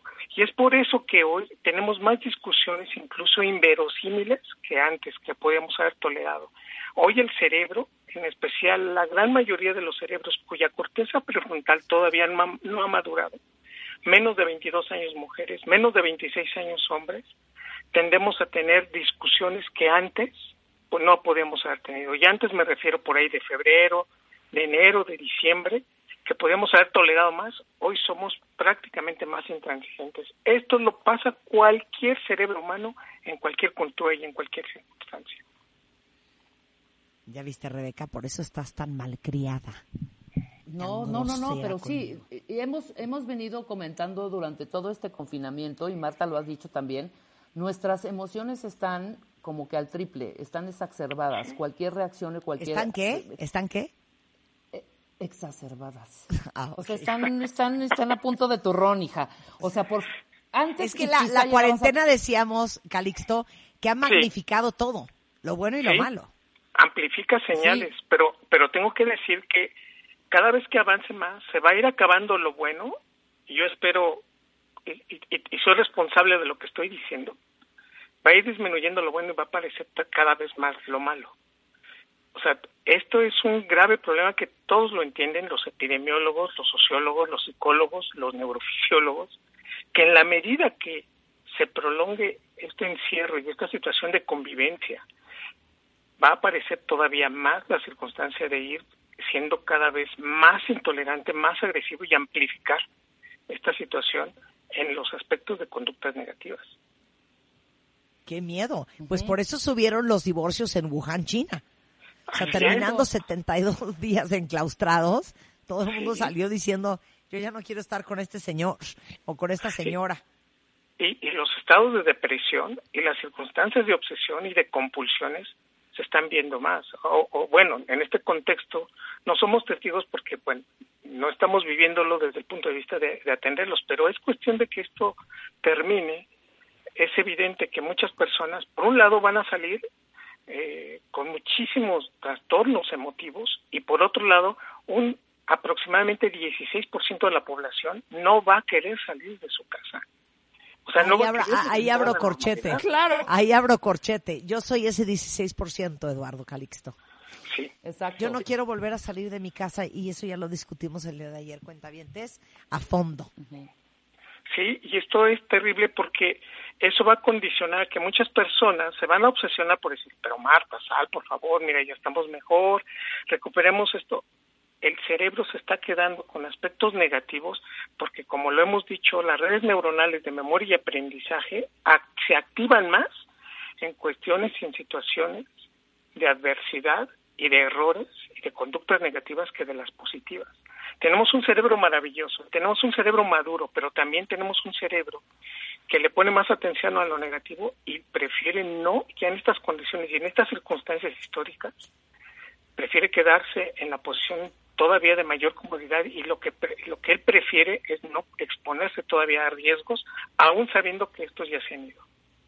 Claro. Claro. Y aparte les voy a decir una cosa, yo no quiero infundir pánico, pero algo que hemos comentado mucho Rebeca y yo, cuentavientes y Eduardo, es que el virus no es como un switch de luz. No es que cuando se acabe el- la cuarentena y empiecen a abrir este la vida, eh, el virus ya no existe. Entonces le digo a Rebeca, entonces qué vamos a salir y qué, nos vamos a contagiar o, o cómo, porque Sí. el virus no se va a acabar. Inclusive No. ahora que están abriendo muchas ciudades y estados en Estados Unidos, están subiendo los casos de contagio justamente porque pues aunque abras y aunque digan ya puedes salir, ya hay menos casos, no significa que se acabaron. Sí, desafortunadamente este proceso de lo biológico y de la incidencia sobre la posibilidad de contagiarnos seguirá latente. Y yo, yo entiendo todo este procesamiento de una categorización que si el cerebro sigue con este temor, la otra parte, ya lo había mencionado Natalie Marcos, la actividad inmunológica sí se modifica y lo sabemos pero todos los, digamos, los que estamos involucrados con el proceso de salud de enfermedad, tener estas, esta combinación de enojo, tristeza, asco y miedo es una disminución de la actividad del sistema inmunológico, cambios a nivel cardiovascular respiratorio, incremento de cortisol, que notablemente, y es una paradoja terrible, nos hace más vulnerables. Entonces sí nos conviene empezar a cambiar cierto tipo, digamos, de circunstancias, pero ir por ese 16% de la población, querida Marta. Claro. Eh, ¿Cómo se sienten ustedes, cuentavientes? Esa es la, la pregunta de los 60 millones de euros. ¿Cómo sienten que está su estado de ánimo? ¿Cómo sienten que está trabajando su cerebro? Eh, ¿Se sienten más lúcidos?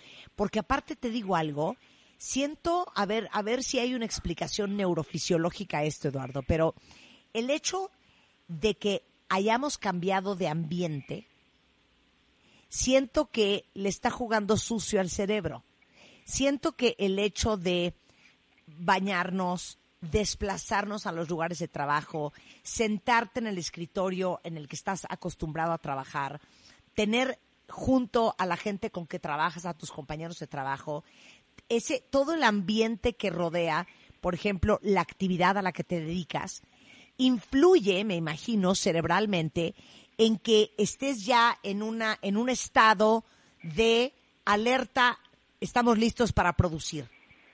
Y que eso en una casa, en la mesa de tu comedor, en, eh, en la, la sala de televisión o montado encima de tu cama, tu cerebro no registra igual que es hora de ponerte las pilas. Es una cosa muy rara. Lo que acabas de decir es toda una descripción de varios trabajos, al menos ocho trabajos, de cómo se describe una actividad neuronal de varias redes activándose que generan frecuencias de activación. Por ejemplo, ahí puedes detectar hasta quiénes son tus mejores amigos. El hecho de que cuando tú ves a alguien y sonríen y están platicando algo y lo disfrutan los dos, aunque uno nada más lo haya, lo haya vivido, el otro tiene una gran actividad neuronal, lo sometemos a un registro electroencefalográfico y después tomamos resonancia magnética y nos damos cuenta que efectivamente se divirtió contigo. Y entonces decimos, este, el individuo P es el mejor amigo del individuo A, porque el C y D no tienen esa misma activación. Cuando tú Claro. compartes vida, cuando compartes anécdotas, cuando algo puede pasar, esa, esa red de activación hace que gradualmente tú mantengas cierto tipo de atención selectiva que se pierde cuando sabes que nada malo va a pasar, pero también desgaste y es un desgaste distinto. Por eso las personas se sienten cansadas de estar en su casa y es una paradoja terrible. Segunda vez que utilizo y la voy a utilizar tres veces la palabra paradoja. Una paradoja terrible. Dice, bueno, pues es que ahora ya me puedo levantar más temprano, ya no, ya no, ya no, ya no uso energía para para desplazarme y además estoy dentro de casa haciendo lo que antes hacía afuera. Pero precisamente el cerebro emite un cambio en la realización de, de, de procesos sueño y vigilia que eso, pues evidentemente nos está también modificando. Claro. Bueno, aquí dicen varios en redes sociales, no, es que yo no quiero volver a salir de mi casa, no, ya entendí por qué mi cerebro no funciona igual. Y claro, o sea, nuestro cerebro, que es muy adaptable y muy maleable, se ha tenido que ir acostumbrando a operar bajo estas nuevas circunstancias. Mira, Claro. aquí dice Cristi, eh, ahora me siento deprimida, eh, estoy deprimida porque, por ejemplo, mi novio no vive conmigo, antes me valía y ahora estoy enojada y deprimida. O sea, los cambios de los hábitos que hemos tenido siempre también tienen un efecto, me imagino, sobre la neuroquímica del cerebro. Totalmente. Y nos generan, de esta neuroquímica nos generan cinco emociones inmediatas. Primero nos enoja, porque no, no tenemos la razón, no nos dan la razón. O sea, yo me quiero salir, pero no te salgas. Es que para mí es muy importante, pero no te salgas. Es la primera situación que se da, es la más frecuente. 78% de la población mundial está enojada. ¿Por qué? No lo sabemos, está enojada. Pero esto es, nos limitan a tomar decisiones, no podemos, no, no, no podemos contradecir, por ejemplo, a las, a, la- a las autoridades. Estamos tristes. El 48% de la población está triste. Es decir, casi la mitad de la población, de dos personas, una está triste, porque pues estamos entre la melancolía y la angustia de que lo que puede pasar. Tenemos sorpresa. 32% de la población está con una situación de cada vez se sorprende más de lo que está pasando, para bien o para mal, y por lo imprevisto de los hechos, y esto es fundamental. Si alguien nos los hubiera dicho con firmeza científica para abril o mayo vamos a tener esto, nos hubiéramos preparado, tal vez hubiera pasado en otro tipo de circunstancias, pero nos habíamos preparado psicológicamente e incluso moralmente. Pero como esto fue tan rápido, que la sorpresa nos ha, nos ha atrapado. Tenemos asco. Fíjense nada más, 26% de la población tiene asco. ¿De qué? De las agresiones. Antes alguien podía estornudar y no pasaba nada. No, Incluso volteabas y decías salud, ¿no? Hoy alguien estornuda y es el foco de atención de todos los que estamos adentro. Es increíble cómo la red neuronal se condiciona tanto, tanto de la atención como la del asco en la amígdala cerebral, que ese proceso lo mantenemos por mucho tiempo.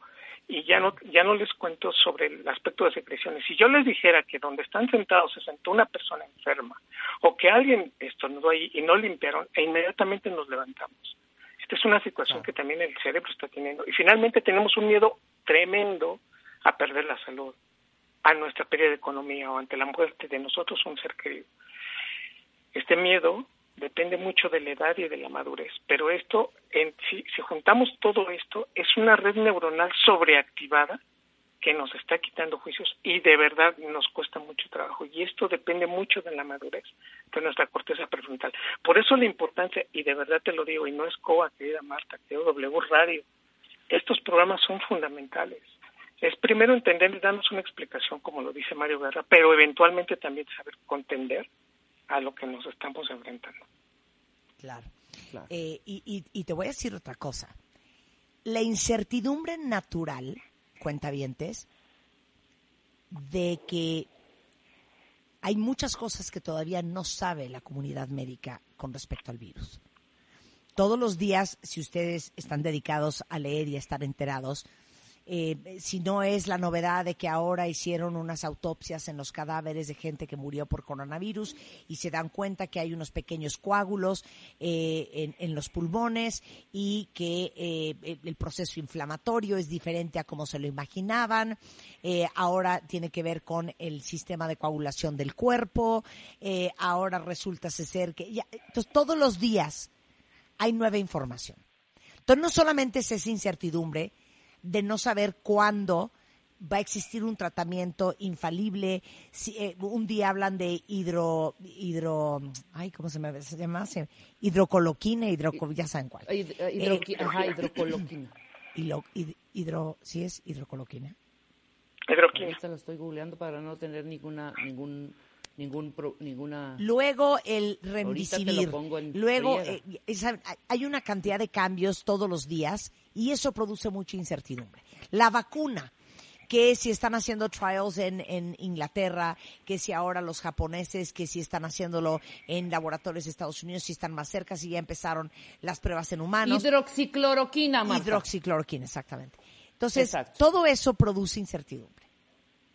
Pero creo que en nuestro país nos provoca una gran incertidumbre, porque vamos a ser bien honestos, no terminamos de confiar en los datos y en las cifras que tiene el gobierno, porque no confiamos en la capacidad que han tenido para testear eh, eh, en universos mucho más grandes de lo que han hecho a la gente, a, la gente en, en- en México.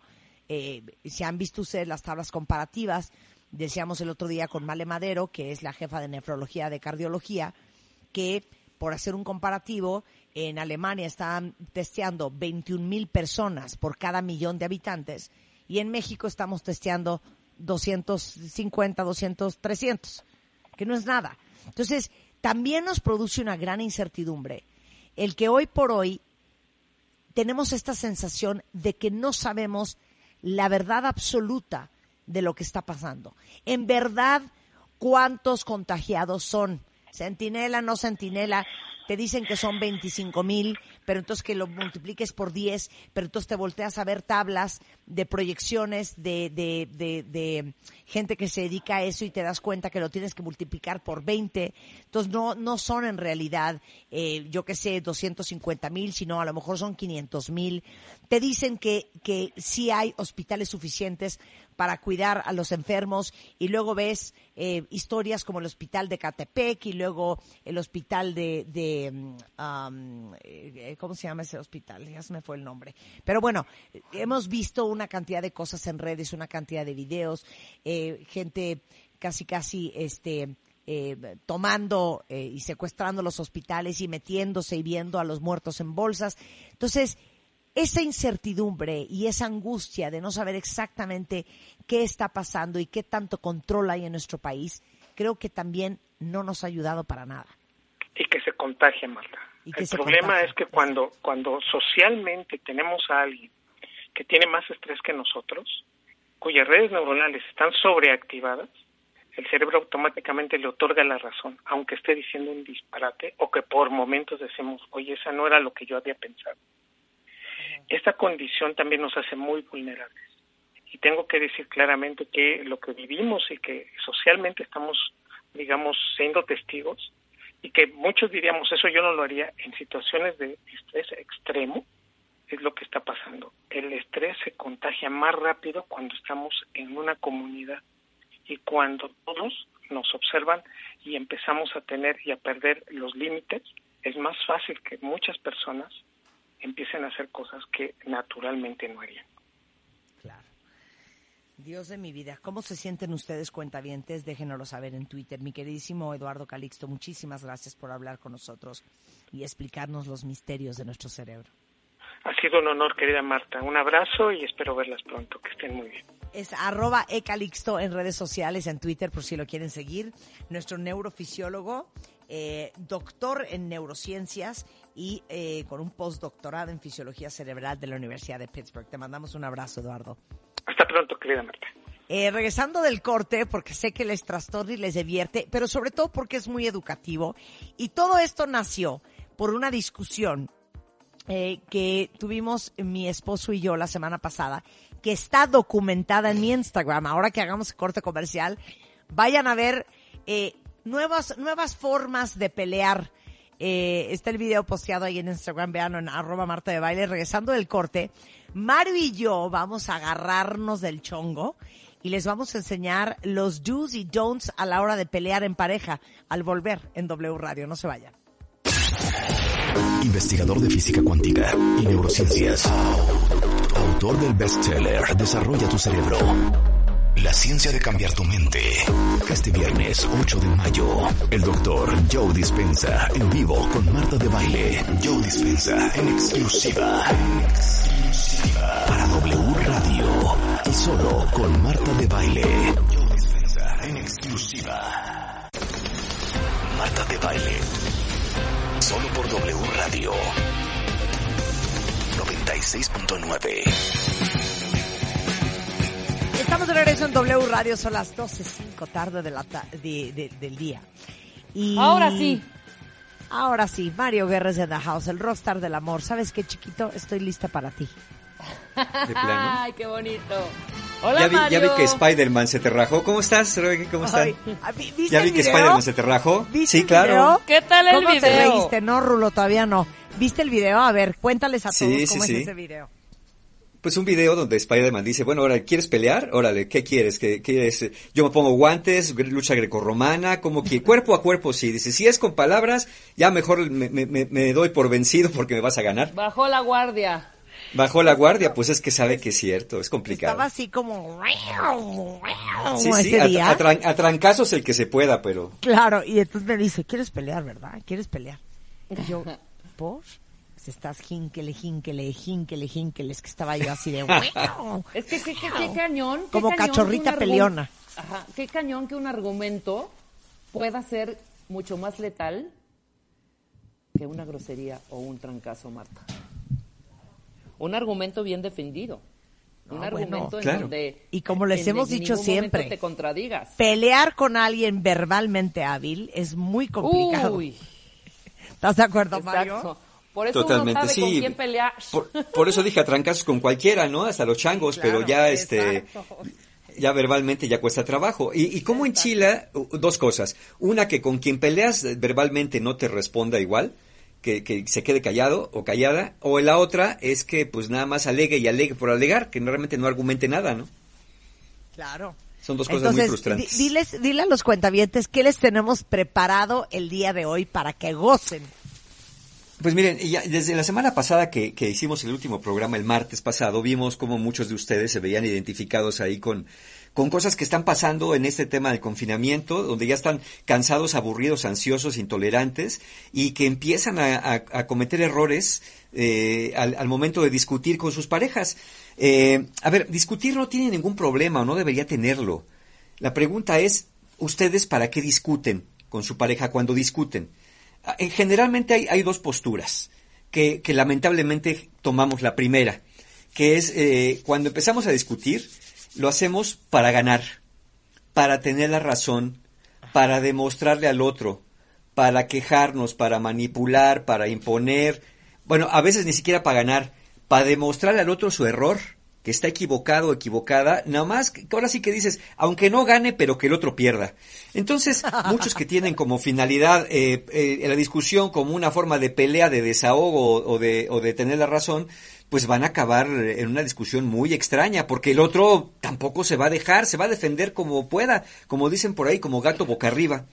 En cambio, cuando tuviéramos la, la intención de discutir, que es natural en una relación de pareja, hasta en una relación de padre-hijo, de hermanos, de socios, de trabajo, las discusiones son eh, inevitables y hasta sanas porque aclaran. Justamente esa sería la intención. A ver, discutamos para aclarar, discutamos para encontrar soluciones, no para empeorar, como les vamos a, a demostrar un momento más. Discutir para saber la opinión del otro, y para poder expresar la propia opinión, esa sería la finalidad básica de la discusión, escuchar y ser escuchado, pero sobre todo, sobre todo, arreglar, reparar lo que esté descompuesto para evitar que las discusiones sigan. Miren, cuentavientes, cuando una discusión se mantiene constante, constante, constante, y peor todavía sobre lo mismo, es que en general no saben discutir. En general se la pasan nada más aventándose veneno y, y viendo a ver quién aguanta más. Cuando hacen una buena discusión, no hay necesidad de estarla repitiendo tan seguido, si acaso hacer algunos ajustes posteriores, pero, pero ¿por qué? Porque se buscan soluciones. Entonces, aquí les vamos a presentar hoy los cinco errores más comunes, porque los estuvimos leyendo también ese día, eh, el- eh, qué es lo que le estaba pasando, y elegimos los cinco errores más comunes que cometen al discutir eh, durante y aún sin la pandemia. Pero hoy se, con el confinamiento se hace más agudo todo esto. Entonces, vamos a ver en dónde andan metiendo la pata, pues para que si la van a meter, la metan con conciencia. Y si no, pues igual en una de esas eh, ya le meten un freno al asunto y, y cambian Claro. de estrategia. ¿no? Claro, porque les voy a decir una cosa, el que no sabe pelear bien, el que no es bueno con las palabras y para discutir, da patadas de ahogado. Y las patadas de ahogado son muy peligrosas, porque son uber perradas y uber bombazos que no Sí, eran claro. necesarios. ¿Estás de acuerdo? Y como patadas de ahogado te acabas ahogando, pues por eso son patadas de ahogado, ¿no? Te ahogas en tus propios exacto. no argumentos, sino razonamientos, que, que esa sería la mejor definición, porque ya no se vuelven argumentos, se vuelven nada más como, ya lo veremos, como defensividad nomás, ahora sí que a como pueda, y, y ahí está lo malo, porque cuando nos defendemos así, Marta, a veces es como, como un niño que se defiende cerrando los ojos y tirando manotazos, de verdad podemos hacer mucho daño si pegamos en un lugar que duela. Y aparte es Pero como arena niño- movediza, te hundes más, ¿eh?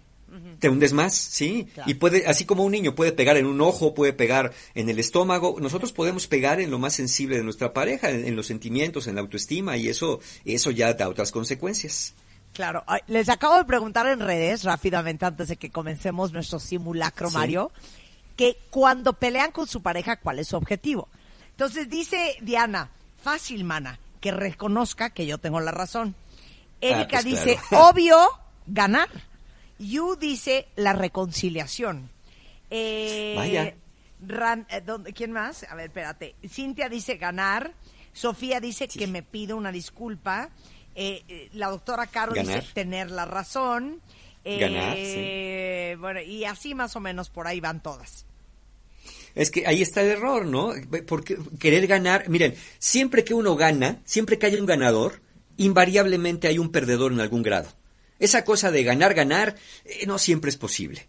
Entonces, cuando me declaro ganador y busco ganar, pues lo que sin querer busco es que el otro pierda. Que pierda al reconocer, que pierda al, al darme la razón, reconocer sus errores. Y yo, lo- yo les pregunto a todos los que están diciendo ahorita que lo que quieren es ganar, si ustedes saben perder. Porque a veces cuando discuten tendrán que reconocer que no siempre tienen la razón. Miren, yo era un boxer de pelea. O sea, era una perra en celo peleando. Spider-Man les puede decir hoy que 10 años casados, yo soy muy diferente hoy a como era antes. Antes, haz de cuenta que me decías pío y me estabas pateando la reja. Y yo era... Me ponía como diablo. Hoy en día, y yo creo que esa es la, la madurez de la experiencia, ya no necesito tener la razón, aunque no lo crean. Entonces, Juan discute, pelea, me, me rebate, me esto y entonces yo, bueno, por eso, ya, ya, ¿sabes qué? El avión, como dice Rebeca, es muy eficiente. Muy- Yo, Mario, ya no necesito torear, tener la torear, razón. torear. Y les voy a decir por qué. Porque yo opero en la sombra. Eso. Pensé que ibas a decir Ahora porque sí ya sé que- que la tengo, ¿no? Claro, ¿para qué estar discutiendo? Yo sé que tengo la razón y eso no está en Claro. discusión ya. Y entonces yo opero en la sombra. Bueno, venga. Tip número uno. Venga. Ahora sí échame la rulo. Error número uno, Mario. Error número uno. Hacer una ensalada. Hacer una ensalada es mezclar diferentes temas en un mismo espacio de discusión.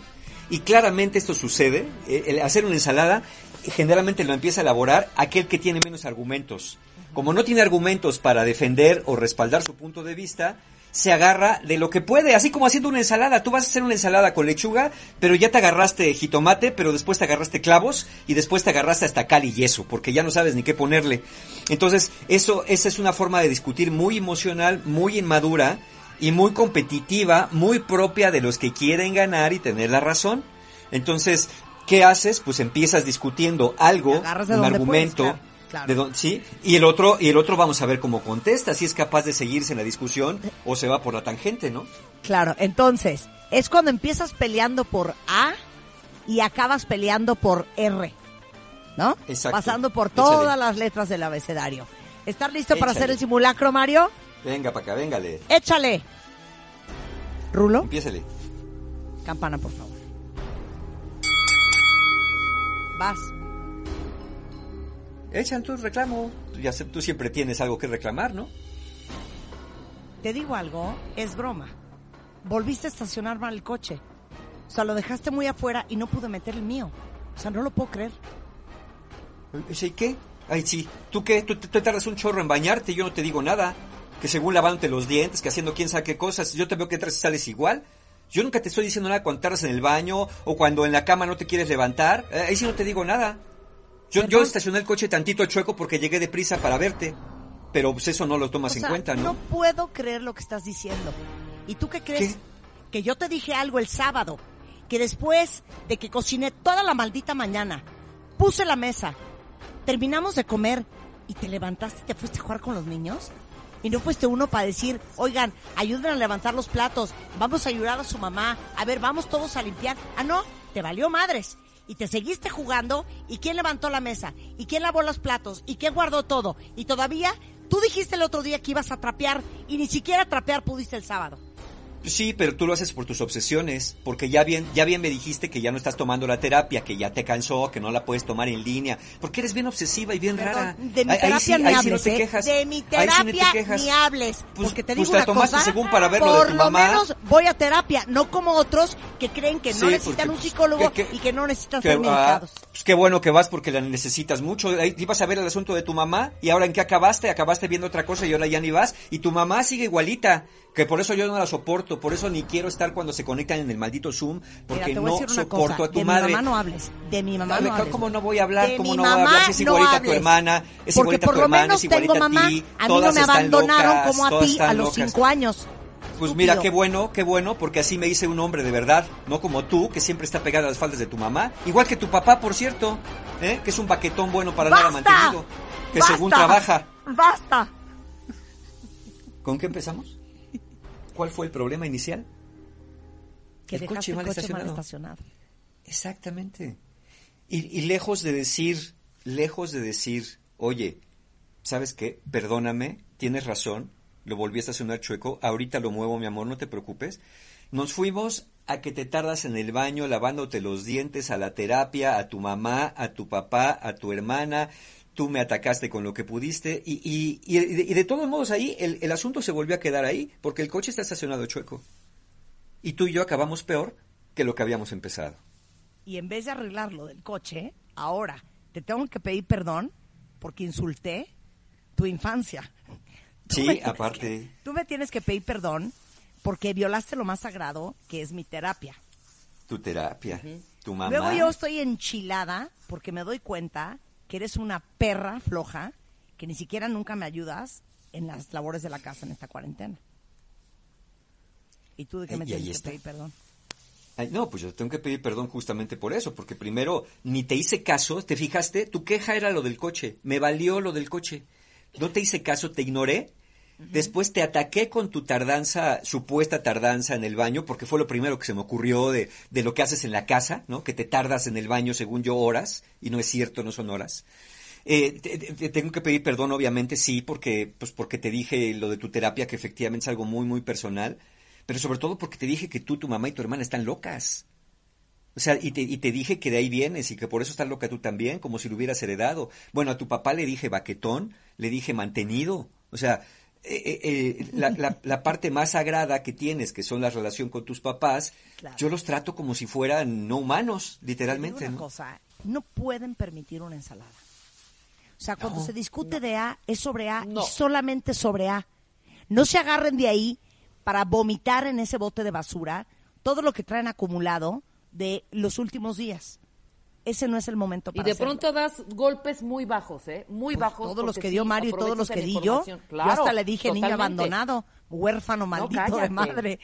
A ver, Exacto. Mario, ¿cómo no Sí. se hace una ensalada? Se mantiene uno en el tema, se mantiene uno sobre lo que se está hablando y discutiendo. Puede reconocerse o no, dependiendo el caso. Por ejemplo, si tú me dices, es que siempre dejas el coche chueco porque me odias, porque no quieres que yo mi coche quepa en el garage, lo que sea, y te diré, a ver, discúlpame, si es verdad que está chueco, no, No. siempre lo hago, te pido una disculpa, no es justificación, llegué deprisa, pero ahorita lo muevo.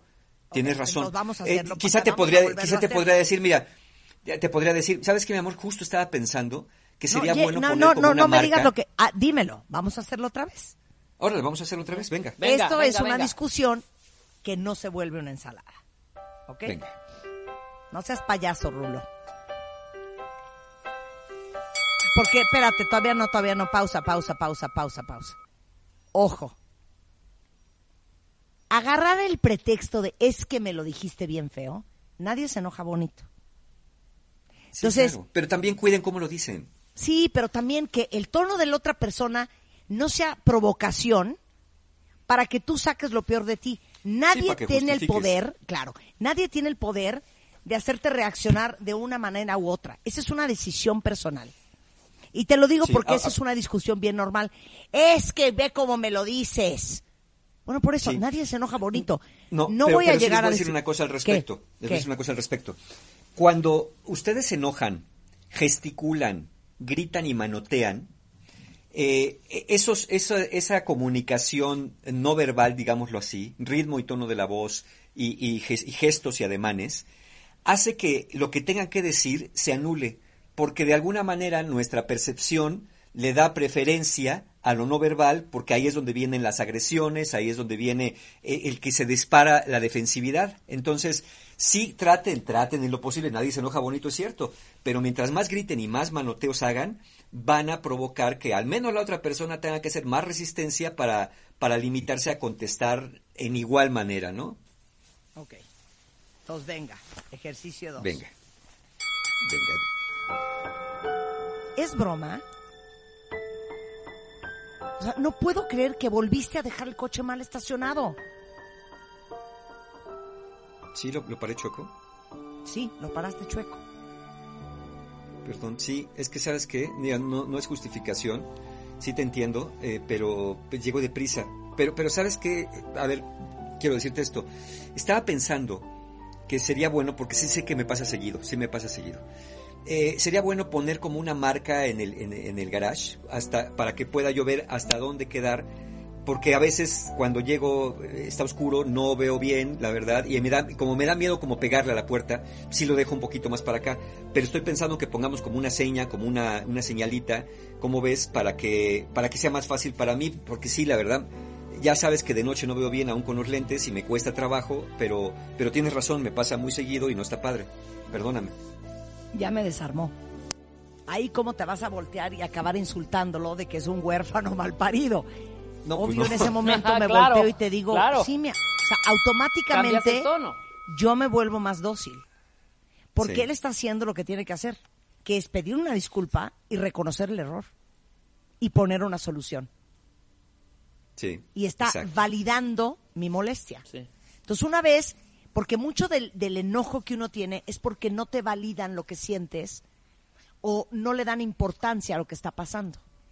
Y eso Sí, se y, no, y desactiva. no le dan importancia contestando otra cosa. Claro, y, y eso se desactiva cuando tú pides una disculpa, aceptas el error y aparte propones una solución. Entonces, yo me reparar, voltearía y te diría, ok, mi amor.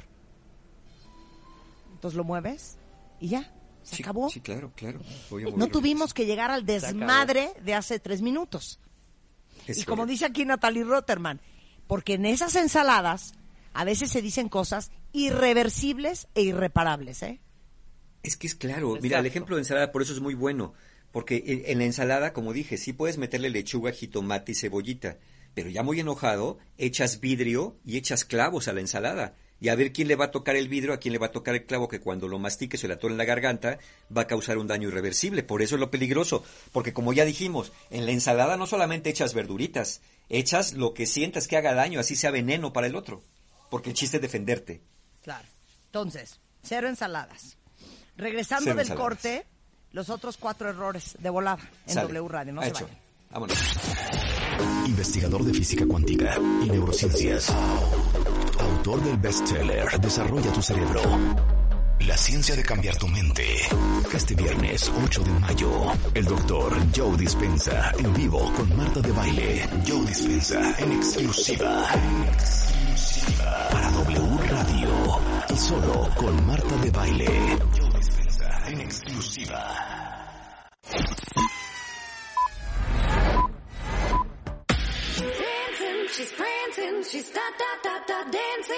Estamos donde estés. Marta de Baile, al aire, solo por W Radio 96.9.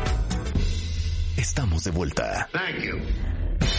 Estamos de vuelta en W Radio, son las doce y media del día y estoy con Mario Guerra, el rockstar del amor, enseñándoles cinco errores que cometemos las parejas a la hora de pelear. Ya les enseñamos el arte de hacer una ensalada y acabar diciendo cosas que son irreparables e irreversibles. Y para no hacer una ensalada es básicamente acotarte solamente al tema y solamente al tema en cuestión. Vamos con Es el punto número dos, Mario. El, el segundo es el, el segundo error es dejar que la ropa sucia se acumule. Piensen en esto, cuentavientes. ¿Qué pasa cuando la ropa sucia? Dicen que la ropa sucia se lava en casa, pero ¿qué pasa cuando ni se lava en casa ni se lleva a la lavandería? Se acumula. Y después de mucho, cuando la ropa ya está muy acumulada, además de que huele raro, pues ya no sabemos ni qué necesita blanqueador, qué no, quién es de qué, todo está revuelto. Muchas personas son evitadoras de conflicto, es decir, dicen, mira, ya, mira, ya mejor no le digo nada, ya mejor no hablo porque ya sé que va a empezar. Ya, mira, ya sé que me va a ganar, ya sé que vamos a acabar peleando, entonces van evitando a nadie, tú lo dijiste muy bien, no hay nadie pelea bonito. Y obviamente a nadie le gusta, quiero pensar que a nadie le gusta como gustarle pelear o discutir con alguien. Pero toda relación sana va a haber eh, diferencias, va a haber discusiones y va a haber que reparar y arreglar ciertas cosas para poder corregir. Entonces, estas personas que son acumuladoras de alguna forma o evitadoras, eh, pues los evitadores eh, dejan que todo se acumule porque no quieren tocar la ropa sucia. Y los acumuladores, pues este, no solamente evitan, sino van guardando rencores, resentimientos, reproches repetitivos. Y, y- y en cierto momento explotan, ¿eh? Y eso es lo malo, cuando acumulas, haz de cuenta que un día el canasto de la ropa se te reventó y salió toda la ropa con toda la mugre volando por toda la casa. Ese es el peligro de los acumuladores. Entonces, vamos a ver dos modalidades, el evitador, que es el que no quiere hablar de ningún problema, y luego el acumulador que nomás le tocas la manita y ya soltó todo lo que tiene acumulado en el pasado, que podía parecerse a la ensalada, pero no, porque aquí se mantiene en un tema, pero lo lleva al infinito y más allá hacia atrás. Ok, entonces vamos a hacer el simulacro. ¿Ok? Vas tú. Tú. No, voy yo, Ok. voy yo. voy Sí, yo. tú, tú dime, tú dime, dime que tenemos que hablar. A ver, échale. Mario, ¿qué estás haciendo? Trabajando. ¿Por? ¿Qué quieres? Quiero que hablemos. Ah, ya vas a empezar. ¿Hora de qué? Siempre que es que quiero que hablemos, siempre vas a lloriquear. Mira, ya, ya, vamos a estar... Mira, estamos bien. Ya, ya superamos la mayor parte de la, de la pandemia. Dicen que ya acaba en mayo. Ya, plácate, carajo. ¿Te Siempre te gusta nomás echarle... puedes escuchar? ¿Para qué te escucho? ¿Para lo mismo? ¿Para tus lloriqueos? No es para, lo tus mismo. llantos? No es para lo Ah, mismo. ajá. Te digo por qué estamos así, porque nunca quieres hablar. Ah, O sea, ¿Sabes me qué? Lo que pasa es que impresiona- tú no quieres estar bien. Ah, ya, no, ya, no, ya, no es estar bien. Es que tú crees que O sea, no porque estar se bien. hablan de las cosas, O sea, las cosas nomás dime una bien. cosa. ¿Tú tienes Nomás idea de cómo cosa. me siento? Ey, ey, ya sé, tú te sientes mal de lo que sea. Escucha, ¿quieres estar bien o no? Nomás dime no es eso. el punto. No, no, no, no, como no va a ser el punto, pues si no, si ya lo oí en el programa de Marta, que A si ver. discutes para pelear o para tener la razón. ¿Quieres estar bien o no? Sí, sí quiero estar bien. Por eso Ah, quiero que ya, ahí hablemos. está, listo, cállate ya, así estamos bien.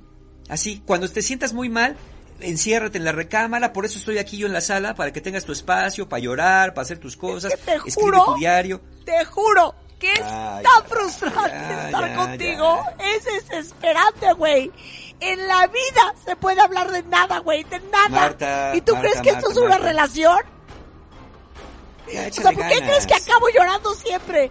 Del coraje que me da que parecemos rubies y nunca se puede hablar de nada relevante contigo. Solita te, eh, solita te amuinas, estamos bien, veme a mí.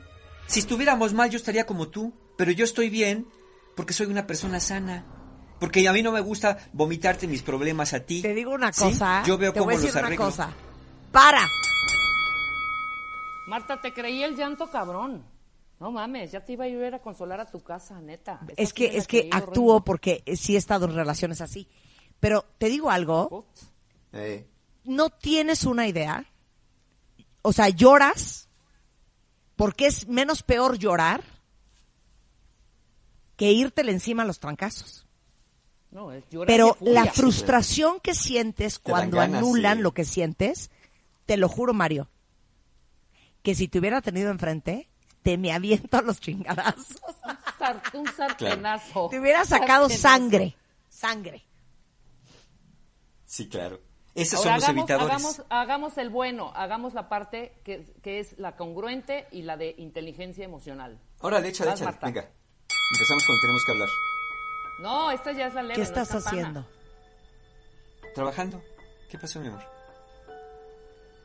Dice, quiero que hablemos. Sí, ¿qué pasó? A ver, espérame, espérame, deja- déjame cerrar este, este correo. Ya. ¿Qué pasó? Cuéntame. Estoy súper preocupada. ¿Por qué? Ya, ahí ya quedó claro, ¿no? Sí, claro. Sí, claro. Ya. Sí. Dejé de hacer lo que estaba haciendo y te pregunto. Y, y- Pero y al si vieran final- ustedes, el lenguaje no verbal es girarme hacia donde estás tú, verte de frente y, y- y ponerte. a- Sobre todo es bien importante aquí, cuentavientes, mirar a los ojos a la otra persona. Pero la clave de esto fue, hiciste todo verbal y físico para hacerme sentir que para ti es igual de importante que para mí que hablemos. Claro. Exacto. Y que te interese escuchar lo que yo tengo que decir. Y yo creo que esa es gran parte de la frustración en los pleitos. Que cuando sientes que no validan lo que estás sintiendo o cuando sientes que no validan lo que, lo que estás pensando. Totalmente. Totalmente. Quedó claro, y ahí ¿no? es donde. Hijo, hasta nos quedamos donde, donde- sí, eh, mira, eh, yo, yo sé que hay personas que van a decir, es que Mario, es que Marta, no conocen a mi pareja, siempre es lo mismo, siempre dice que tiene que hablar. Bueno, les voy a decir una cosa a ustedes que se ponen en ese lado. Si se quejan de que su pareja siempre tiene algo de qué hablar y algo de qué quejarse, quiere decir que ustedes siempre tienen un pretexto para no escuchar. Porque cuando una persona se siente escuchada, deja de decir lo mismo, deja de buscar espacios. Cuando alguien insiste, es que no se ha sentido escuchado, no se ha sentido comprendido. Entonces, ustedes están contribuyendo a que el otro siga con quejas constantes al, hacer como que escuchan, pero realmente no escuchar. O una de dos, o hacen lo que yo hice ahorita, de no me vengas a fregar ahorita porque tú eres la que está loca, o por el otro lado, le dan el avión y acaban por no hacer lo que quedaron que iban a hacer. Las dos cosas van a perpetuar las discusiones. Ok, vamos con el punto número tres. El tres, echarle más leña al fuego. Cañón. Echarle más Echarle leña más leña al al fuego. fuego. Ok. Miren, la idea, como ya lo dijimos, es que si vamos a discutir sea para solucionar un problema, para evitar que eso se siga dando en el futuro.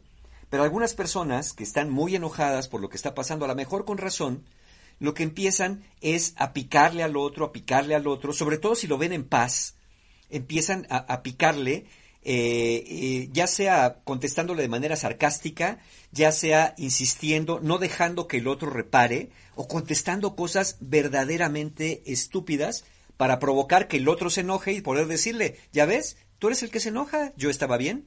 Vamos a ver qué pasa con el- cómo es echarle leña al fuego, o dicho en otras palabras, alimentar la frustración del otro. Ok. Venga, vas tú o voy yo. Vengas tú, tú, tú, tú empiezas muy bonito siempre. Échale. Ok, yo empiezo muy bonito. Te digo una cosa, no puedo creer cómo me contestaste enfrente de todo el mundo. Ay, ay, ay, tú, qué delicada. Perdón, Flor, si te pisé. No es para tanto. Pues, estábamos discutiendo bien. Pues éramos una, una reunión X. No, ya, es no que hagas te lo digo en serio, te digo algo.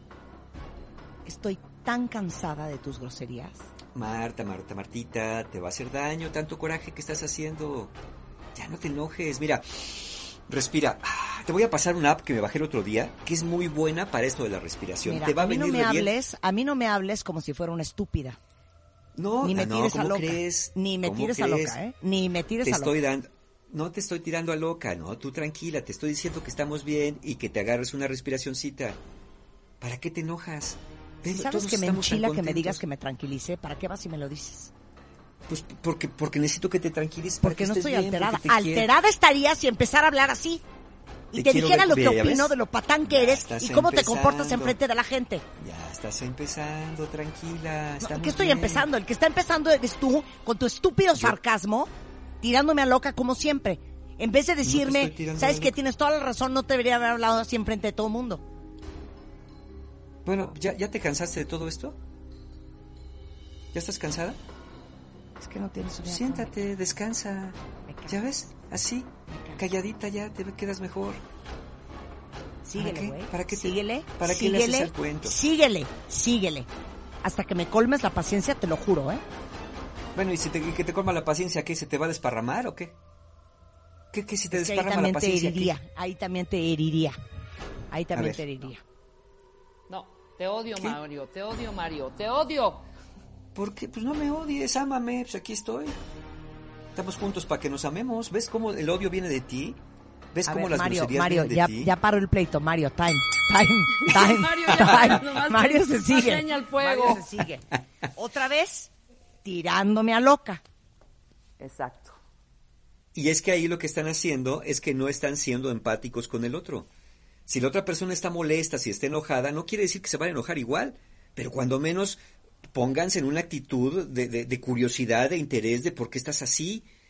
Si, si ustedes empiezan con de ya, cálmate, respira, tómate tu medicina, mira, aquí está tu pastillita para que te tranquilices, efectivamente puede ser una actitud que parece muy pacífica, pero estás tirando al otro, lo estás tratando como un verdadero loco. Eso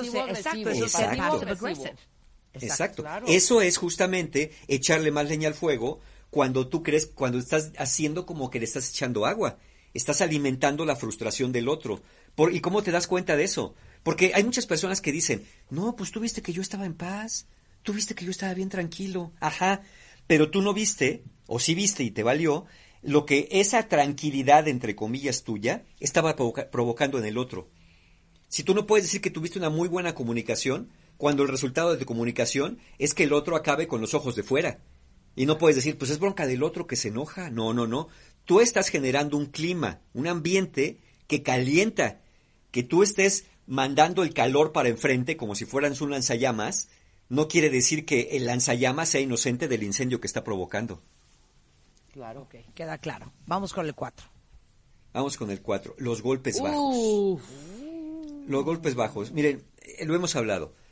En la intimidad, es decir, en las conversaciones e información que tenemos de la pareja, sabemos dónde duele. conocemos, ¿quién mejor que nosotros conocemos la historia? Lo malo es cuando usamos esa información para dañar, porque como estamos lastimados, como estamos enojados, sacamos eh, cosas que, que, que son muy íntimas, que son muy importantes y que de alguna manera se vuelven un golpe bajo porque lastiman la identidad, lastiman la autoestima y obviamente lastiman muy seriamente la relación. Imagínense, imagínense ustedes que pues cuando están en una relación de pronto le cuentas a tu pareja, oye fíjate que pues cuando era niña, cuando era niño, mi papá, este, vamos a hacerlo, si quieres Marta, te, te- Vamos a hacerlo. hacemos esto. I- Imagínate que yo te conté alguna vez que mi papá era alcohólico y que pues cuando yo era niño llegaba Mario, no me borracho, tienes golpeaba que a mi dar mamá. línea, o sea, I got it, Échale, baby, pues. I got Vámonos, it. ya vámonos. lo tiene, ya lo tiene. Venga, Nada venga, campana. en por qué va a ser el pleito. Este, Este, pues te digo algo, no sé pues ni vamos, por qué el, me casé pleito, el pleito.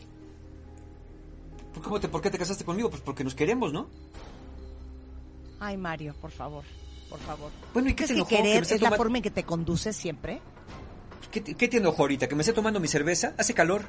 Y además ahorita no hay, son como de oro, entonces la tengo que aprovechar, la estoy saboreando. Pues perdóname, no deberías de estar tomando.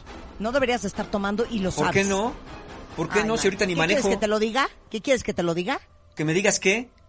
Pues yo, yo Porque tu las papá cervezas. es alcohólico y evidentemente tú tienes ese gen. Y si no quieres acabar como tu papá, tirado en la calle, sin trabajo, un desastre con su familia y un papá totalmente ausente, entonces deja de chupar, deja de chupar.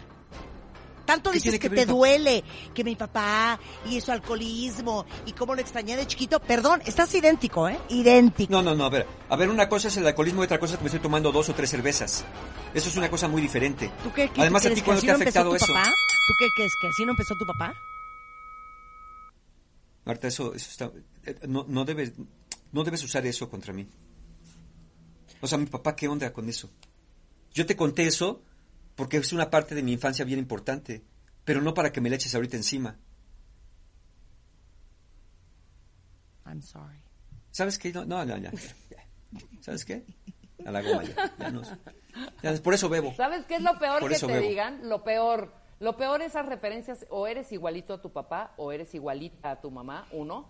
No, ¿Sabes yo te voy a dar una también? preciosa. Yo te voy a dar No, una un- preciosa. Claro, estás Échame pleito, Mario. así, así- estás, estás reaccionando así, Mario, viniendo de una familia alcohólica. Sí. Claro. A ver, échame, échame pleito, Venga. Mario. Te voy a dar otro ejemplo. Marta, pues carajo, no, no, no, no se puede así contigo. No se puede así contigo porque ya sabes que estamos en esta cuestión de confinamiento, ¿sabes? Y no estás cooperando igual. O sea, todo es una joda acá en la casa porque tú siempre estás ausente, siempre estás en otra cosa, siempre estás muy a mí no me hables de ausencias y a mí no me hables de broncas y a mí no me hables de mí. Porque, perdón, el que sistemáticamente ha tenido broncas en sus relaciones, eres tú. O cuéntame, ¿por qué te has divorciado dos veces? ¿Por qué las dos veces que has estado casado, tus viejas te han dejado? Venga, échamela. Pues porque, es evi- pues porque es evidente que he escogido pura loca. No, perdóname, porque es evidente que el del problema eres tú. Porque sigues sin entender cuáles son los errores que cometes en las relaciones, sigues repitiendo el mismo maldito patrón, patrón que estás repitiendo conmigo. Y síguele y vas a acabar divorciado por tercera vez. Pues mira, si voy a acabar divorciado por tercera vez y es de ti, creo que hasta me voy al quitar de un alacrán. Porque Síguele, pues, está visto. Síguele, güey, y te la está- voy a está cumplir. visto. Te la voy a Cúmplame- cumplir. cum- pero cúmplamela ahorita. No te esperes a que pase la ¡Basta! pandemia. Cúmplamela ¡Basta! ahorita. Te vas a la calle. Uy, Marta. no, Salte tú, síguele. la casa está a mi nombre, Exacto. estúpido. Exactamente. Pues eso lo arreglaremos en el juzgado. Pues a Pero ver cómo le haces, güey, porque no tienes un bar ni en qué quedarte bien muerto porque eres un maldito loser. Quisieras, quisieras, por eso no te he dicho. Ya, Mario, ya, eres basta. Claro. Ma- Mario. Y ahí ya me. y Bueno, ahí nada más ya estoy viendo, Mario se está Marta. yendo como hilo de media, ¿eh? Mario se está yendo como hilo de media. Te Pues Pero que- esa, Te abrió, te abrió la puerta perfecto para decir, claro, igual que tu familia maldita, o sea, toda tu familia está por todos lados, los divorcios de tu papá, que también se divorció 80 veces, y tú de milagro, o no, yo ya me hubiera seguido horrendo, horrendo, para los golpes bajos, perdón, debo confesar, Mario, de pronto se me sale y me Ya siento súper mal, ¿eh? Es horrible. No, y es que nosotros es paramos horrible. nomás porque tenemos que dar los ejemplos, pero si no paráramos, seguiríamos en el uno haciendo ensaladas todavía después de media hora, ¿eh? Porque esto se puede ir a, a mucho No, tiempo. bueno.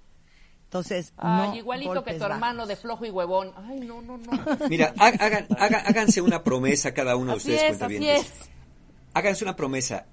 Hay temas que por enojados o enojadas que estén, no se van a permitir tocar de su pareja. Cosas que le sepan del pasado, cosas que sepan de su familia, háganse esa promesa. Si quieren, vociferen, insulten, hagan un berrinche, pero no háganse la promesa, no voy a tocar el tema de su mamá, no voy a tocar el tema de su papá, no voy a tocar el tema de su infancia, porque eso no me lo puedo permitir en hacer- hacérselo a mi pareja. Entonces, esa promesa se la tiene que hacer cada uno, de saber que es preferible agarrarla cuando esté en la punta de la lengua y decir, ¿sabes qué? Dame chance. Prefiero no decir nada a decir lo que estaba a punto de decir. Aunque digas eso, aunque de avises acuerdo, que, de acuerdo, que estabas de a punto acuerdo. de decir algo horrible, detente en ese momento y di, mira, ahorita no, ahorita mejor me quedo callado porque no quiero ya llegar a un límite. Ah, claro, habrá quien lo ve como amenaza y diga, dímelo, no hagan eso tampoco, porque eso también es ¡Eh, una forma... échamela! Es- es- eso también es una forma, Venga. claro. Esa es una forma de echar más leña al fuego. Echa, eh, los golpes bajos cuando provocas. Eh, dale, dímelo, es lo que quiero, que me lo digas ahorita, lo que ibas a decir. Suéltalo, cobarde. Eh, en ese momento, si, miren, la mente se defiende sola. Cuando una persona les dice ahorita no, mejor ahorita no. Porque si le siguen picando, después no saben cómo va a acabar la cosa. Quinto y último punto. Quinto y último. Este es liberar a los cuatro jinetes del apocalipsis en su relación. Hemos hablado de ellos. El doctor John Gottman, de la Universidad de Washington, dice que, utilizando esta metáfora que viene muy a cuento en estos tiempos de los jinetes del apocalipsis, dice que hay cuatro formas dañinas de comunicarse en una relación y que si se presentan, están anunciando, como los jinetes del apocalipsis, el final, en este caso no del mundo, sino de su relación.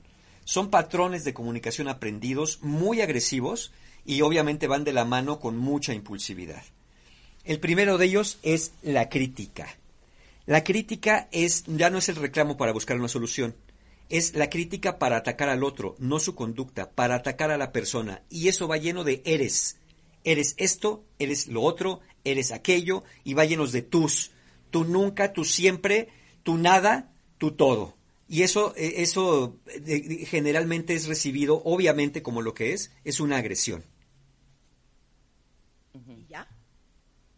Eh, Échame un ejemplo. Venga, Marta. Venga, Mario.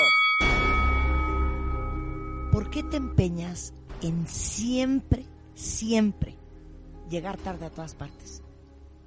¿Por qué te empeñas en ser tarde. tan impuntual? Nunca no estás a tiempo eh, en nada. No como en nada, pues te- digo, ahorita que se me hizo tarde no quiere decir que sea nada. O sea, sí, sí es cierto que a veces se me ha hecho tarde, pero no siempre. Ay, por favor, nunca estás a tiempo de nada. No, no, no, tamp- no que estoy a tiempo de nada, llega la boda, ¿no? Ahí está, siempre y nunca. Hay siempre y nunca. ¿Cómo contrarrestas esto? Habla más de lo que sientes. Habla más de, mira, no me gusta cuando llegas tarde, me lastima cuando no me haces caso. Habla más de lo que sientes y de lo que quieres que el otro haga. No hables del otro, ni, ni, ni hables de, de la persona, de eh, utilizando esto de tú siempre, tú nunca, tú nada, tú todo. O eres. Es que eres un inconsciente, es que eres un bueno para nada, es que eres un mal padre, es que eres una loca. Siempre que sueltan un eres, están a punto de lanzar una crítica. Y generalmente no es cierto, porque ese eres puede ser que es a veces, pero no es siempre. Entonces, eviten el eres o el tú. Mejor habla de yo. Habla de yo quiero, yo pienso, yo siento. Esa es la manera de contrarrestar este primer jinete del apocalipsis. Ok. Después viene el desprecio. El desprecio cuando te pones como en autoridad moral sobre el otro, de, de- de- de tú estar siempre en lo correcto porque consideras que el otro está equivocado. Y en este desprecio Uy. puedes llegar a decir cosas bien, bien dolorosas porque acuérdate que tú te pones arriba y automáticamente al otro estás pretendiendo ponerlo abajo. O sea, échame una. En una discusión, eh, bueno, ahí te, ahí te va, yo te puedo decir en un momento dado, ¿sabes qué, Marta? Ya me tienes hasta el gorro. Porque siempre con tus niñerías, con tus cosas absurdas, ahorita estás llorando que no puedes tener tu negocio abierto, para lo que ganabas, tus tres pesos que ganabas, no deberías estar llorando. Ahorita deberías estar realmente tomando cursos en línea para aprender cosas útiles. porque va a acabar la pandemia y vas a regresar a tus adornos para boda. Cuando sacas tres pesos, yo- no- todavía me debes lo de las flores de la primera vez que hiciste tu supuesto arreglo que te acabaron regresando porque se te marchitó. Maldito, maldito, maldito. Me hundiste. O yo te podría pues haber dicho, échame la rulo. Mis malditos arreglos de flores. Por lo menos soy emprendedora. Y no soy una miedosa maricona como tú, que sigues bajo el halo de la corporación como Godín. ¿Por qué? Porque le sacas, porque no tienes pantalones, porque no tomas riesgos y nunca los has tomado. Y por eso te vas a hundir 15 años más trabajando en lo mismo, ganando lo mismo, con tu mismo sueldito y con tu mismo puestecito. Loser.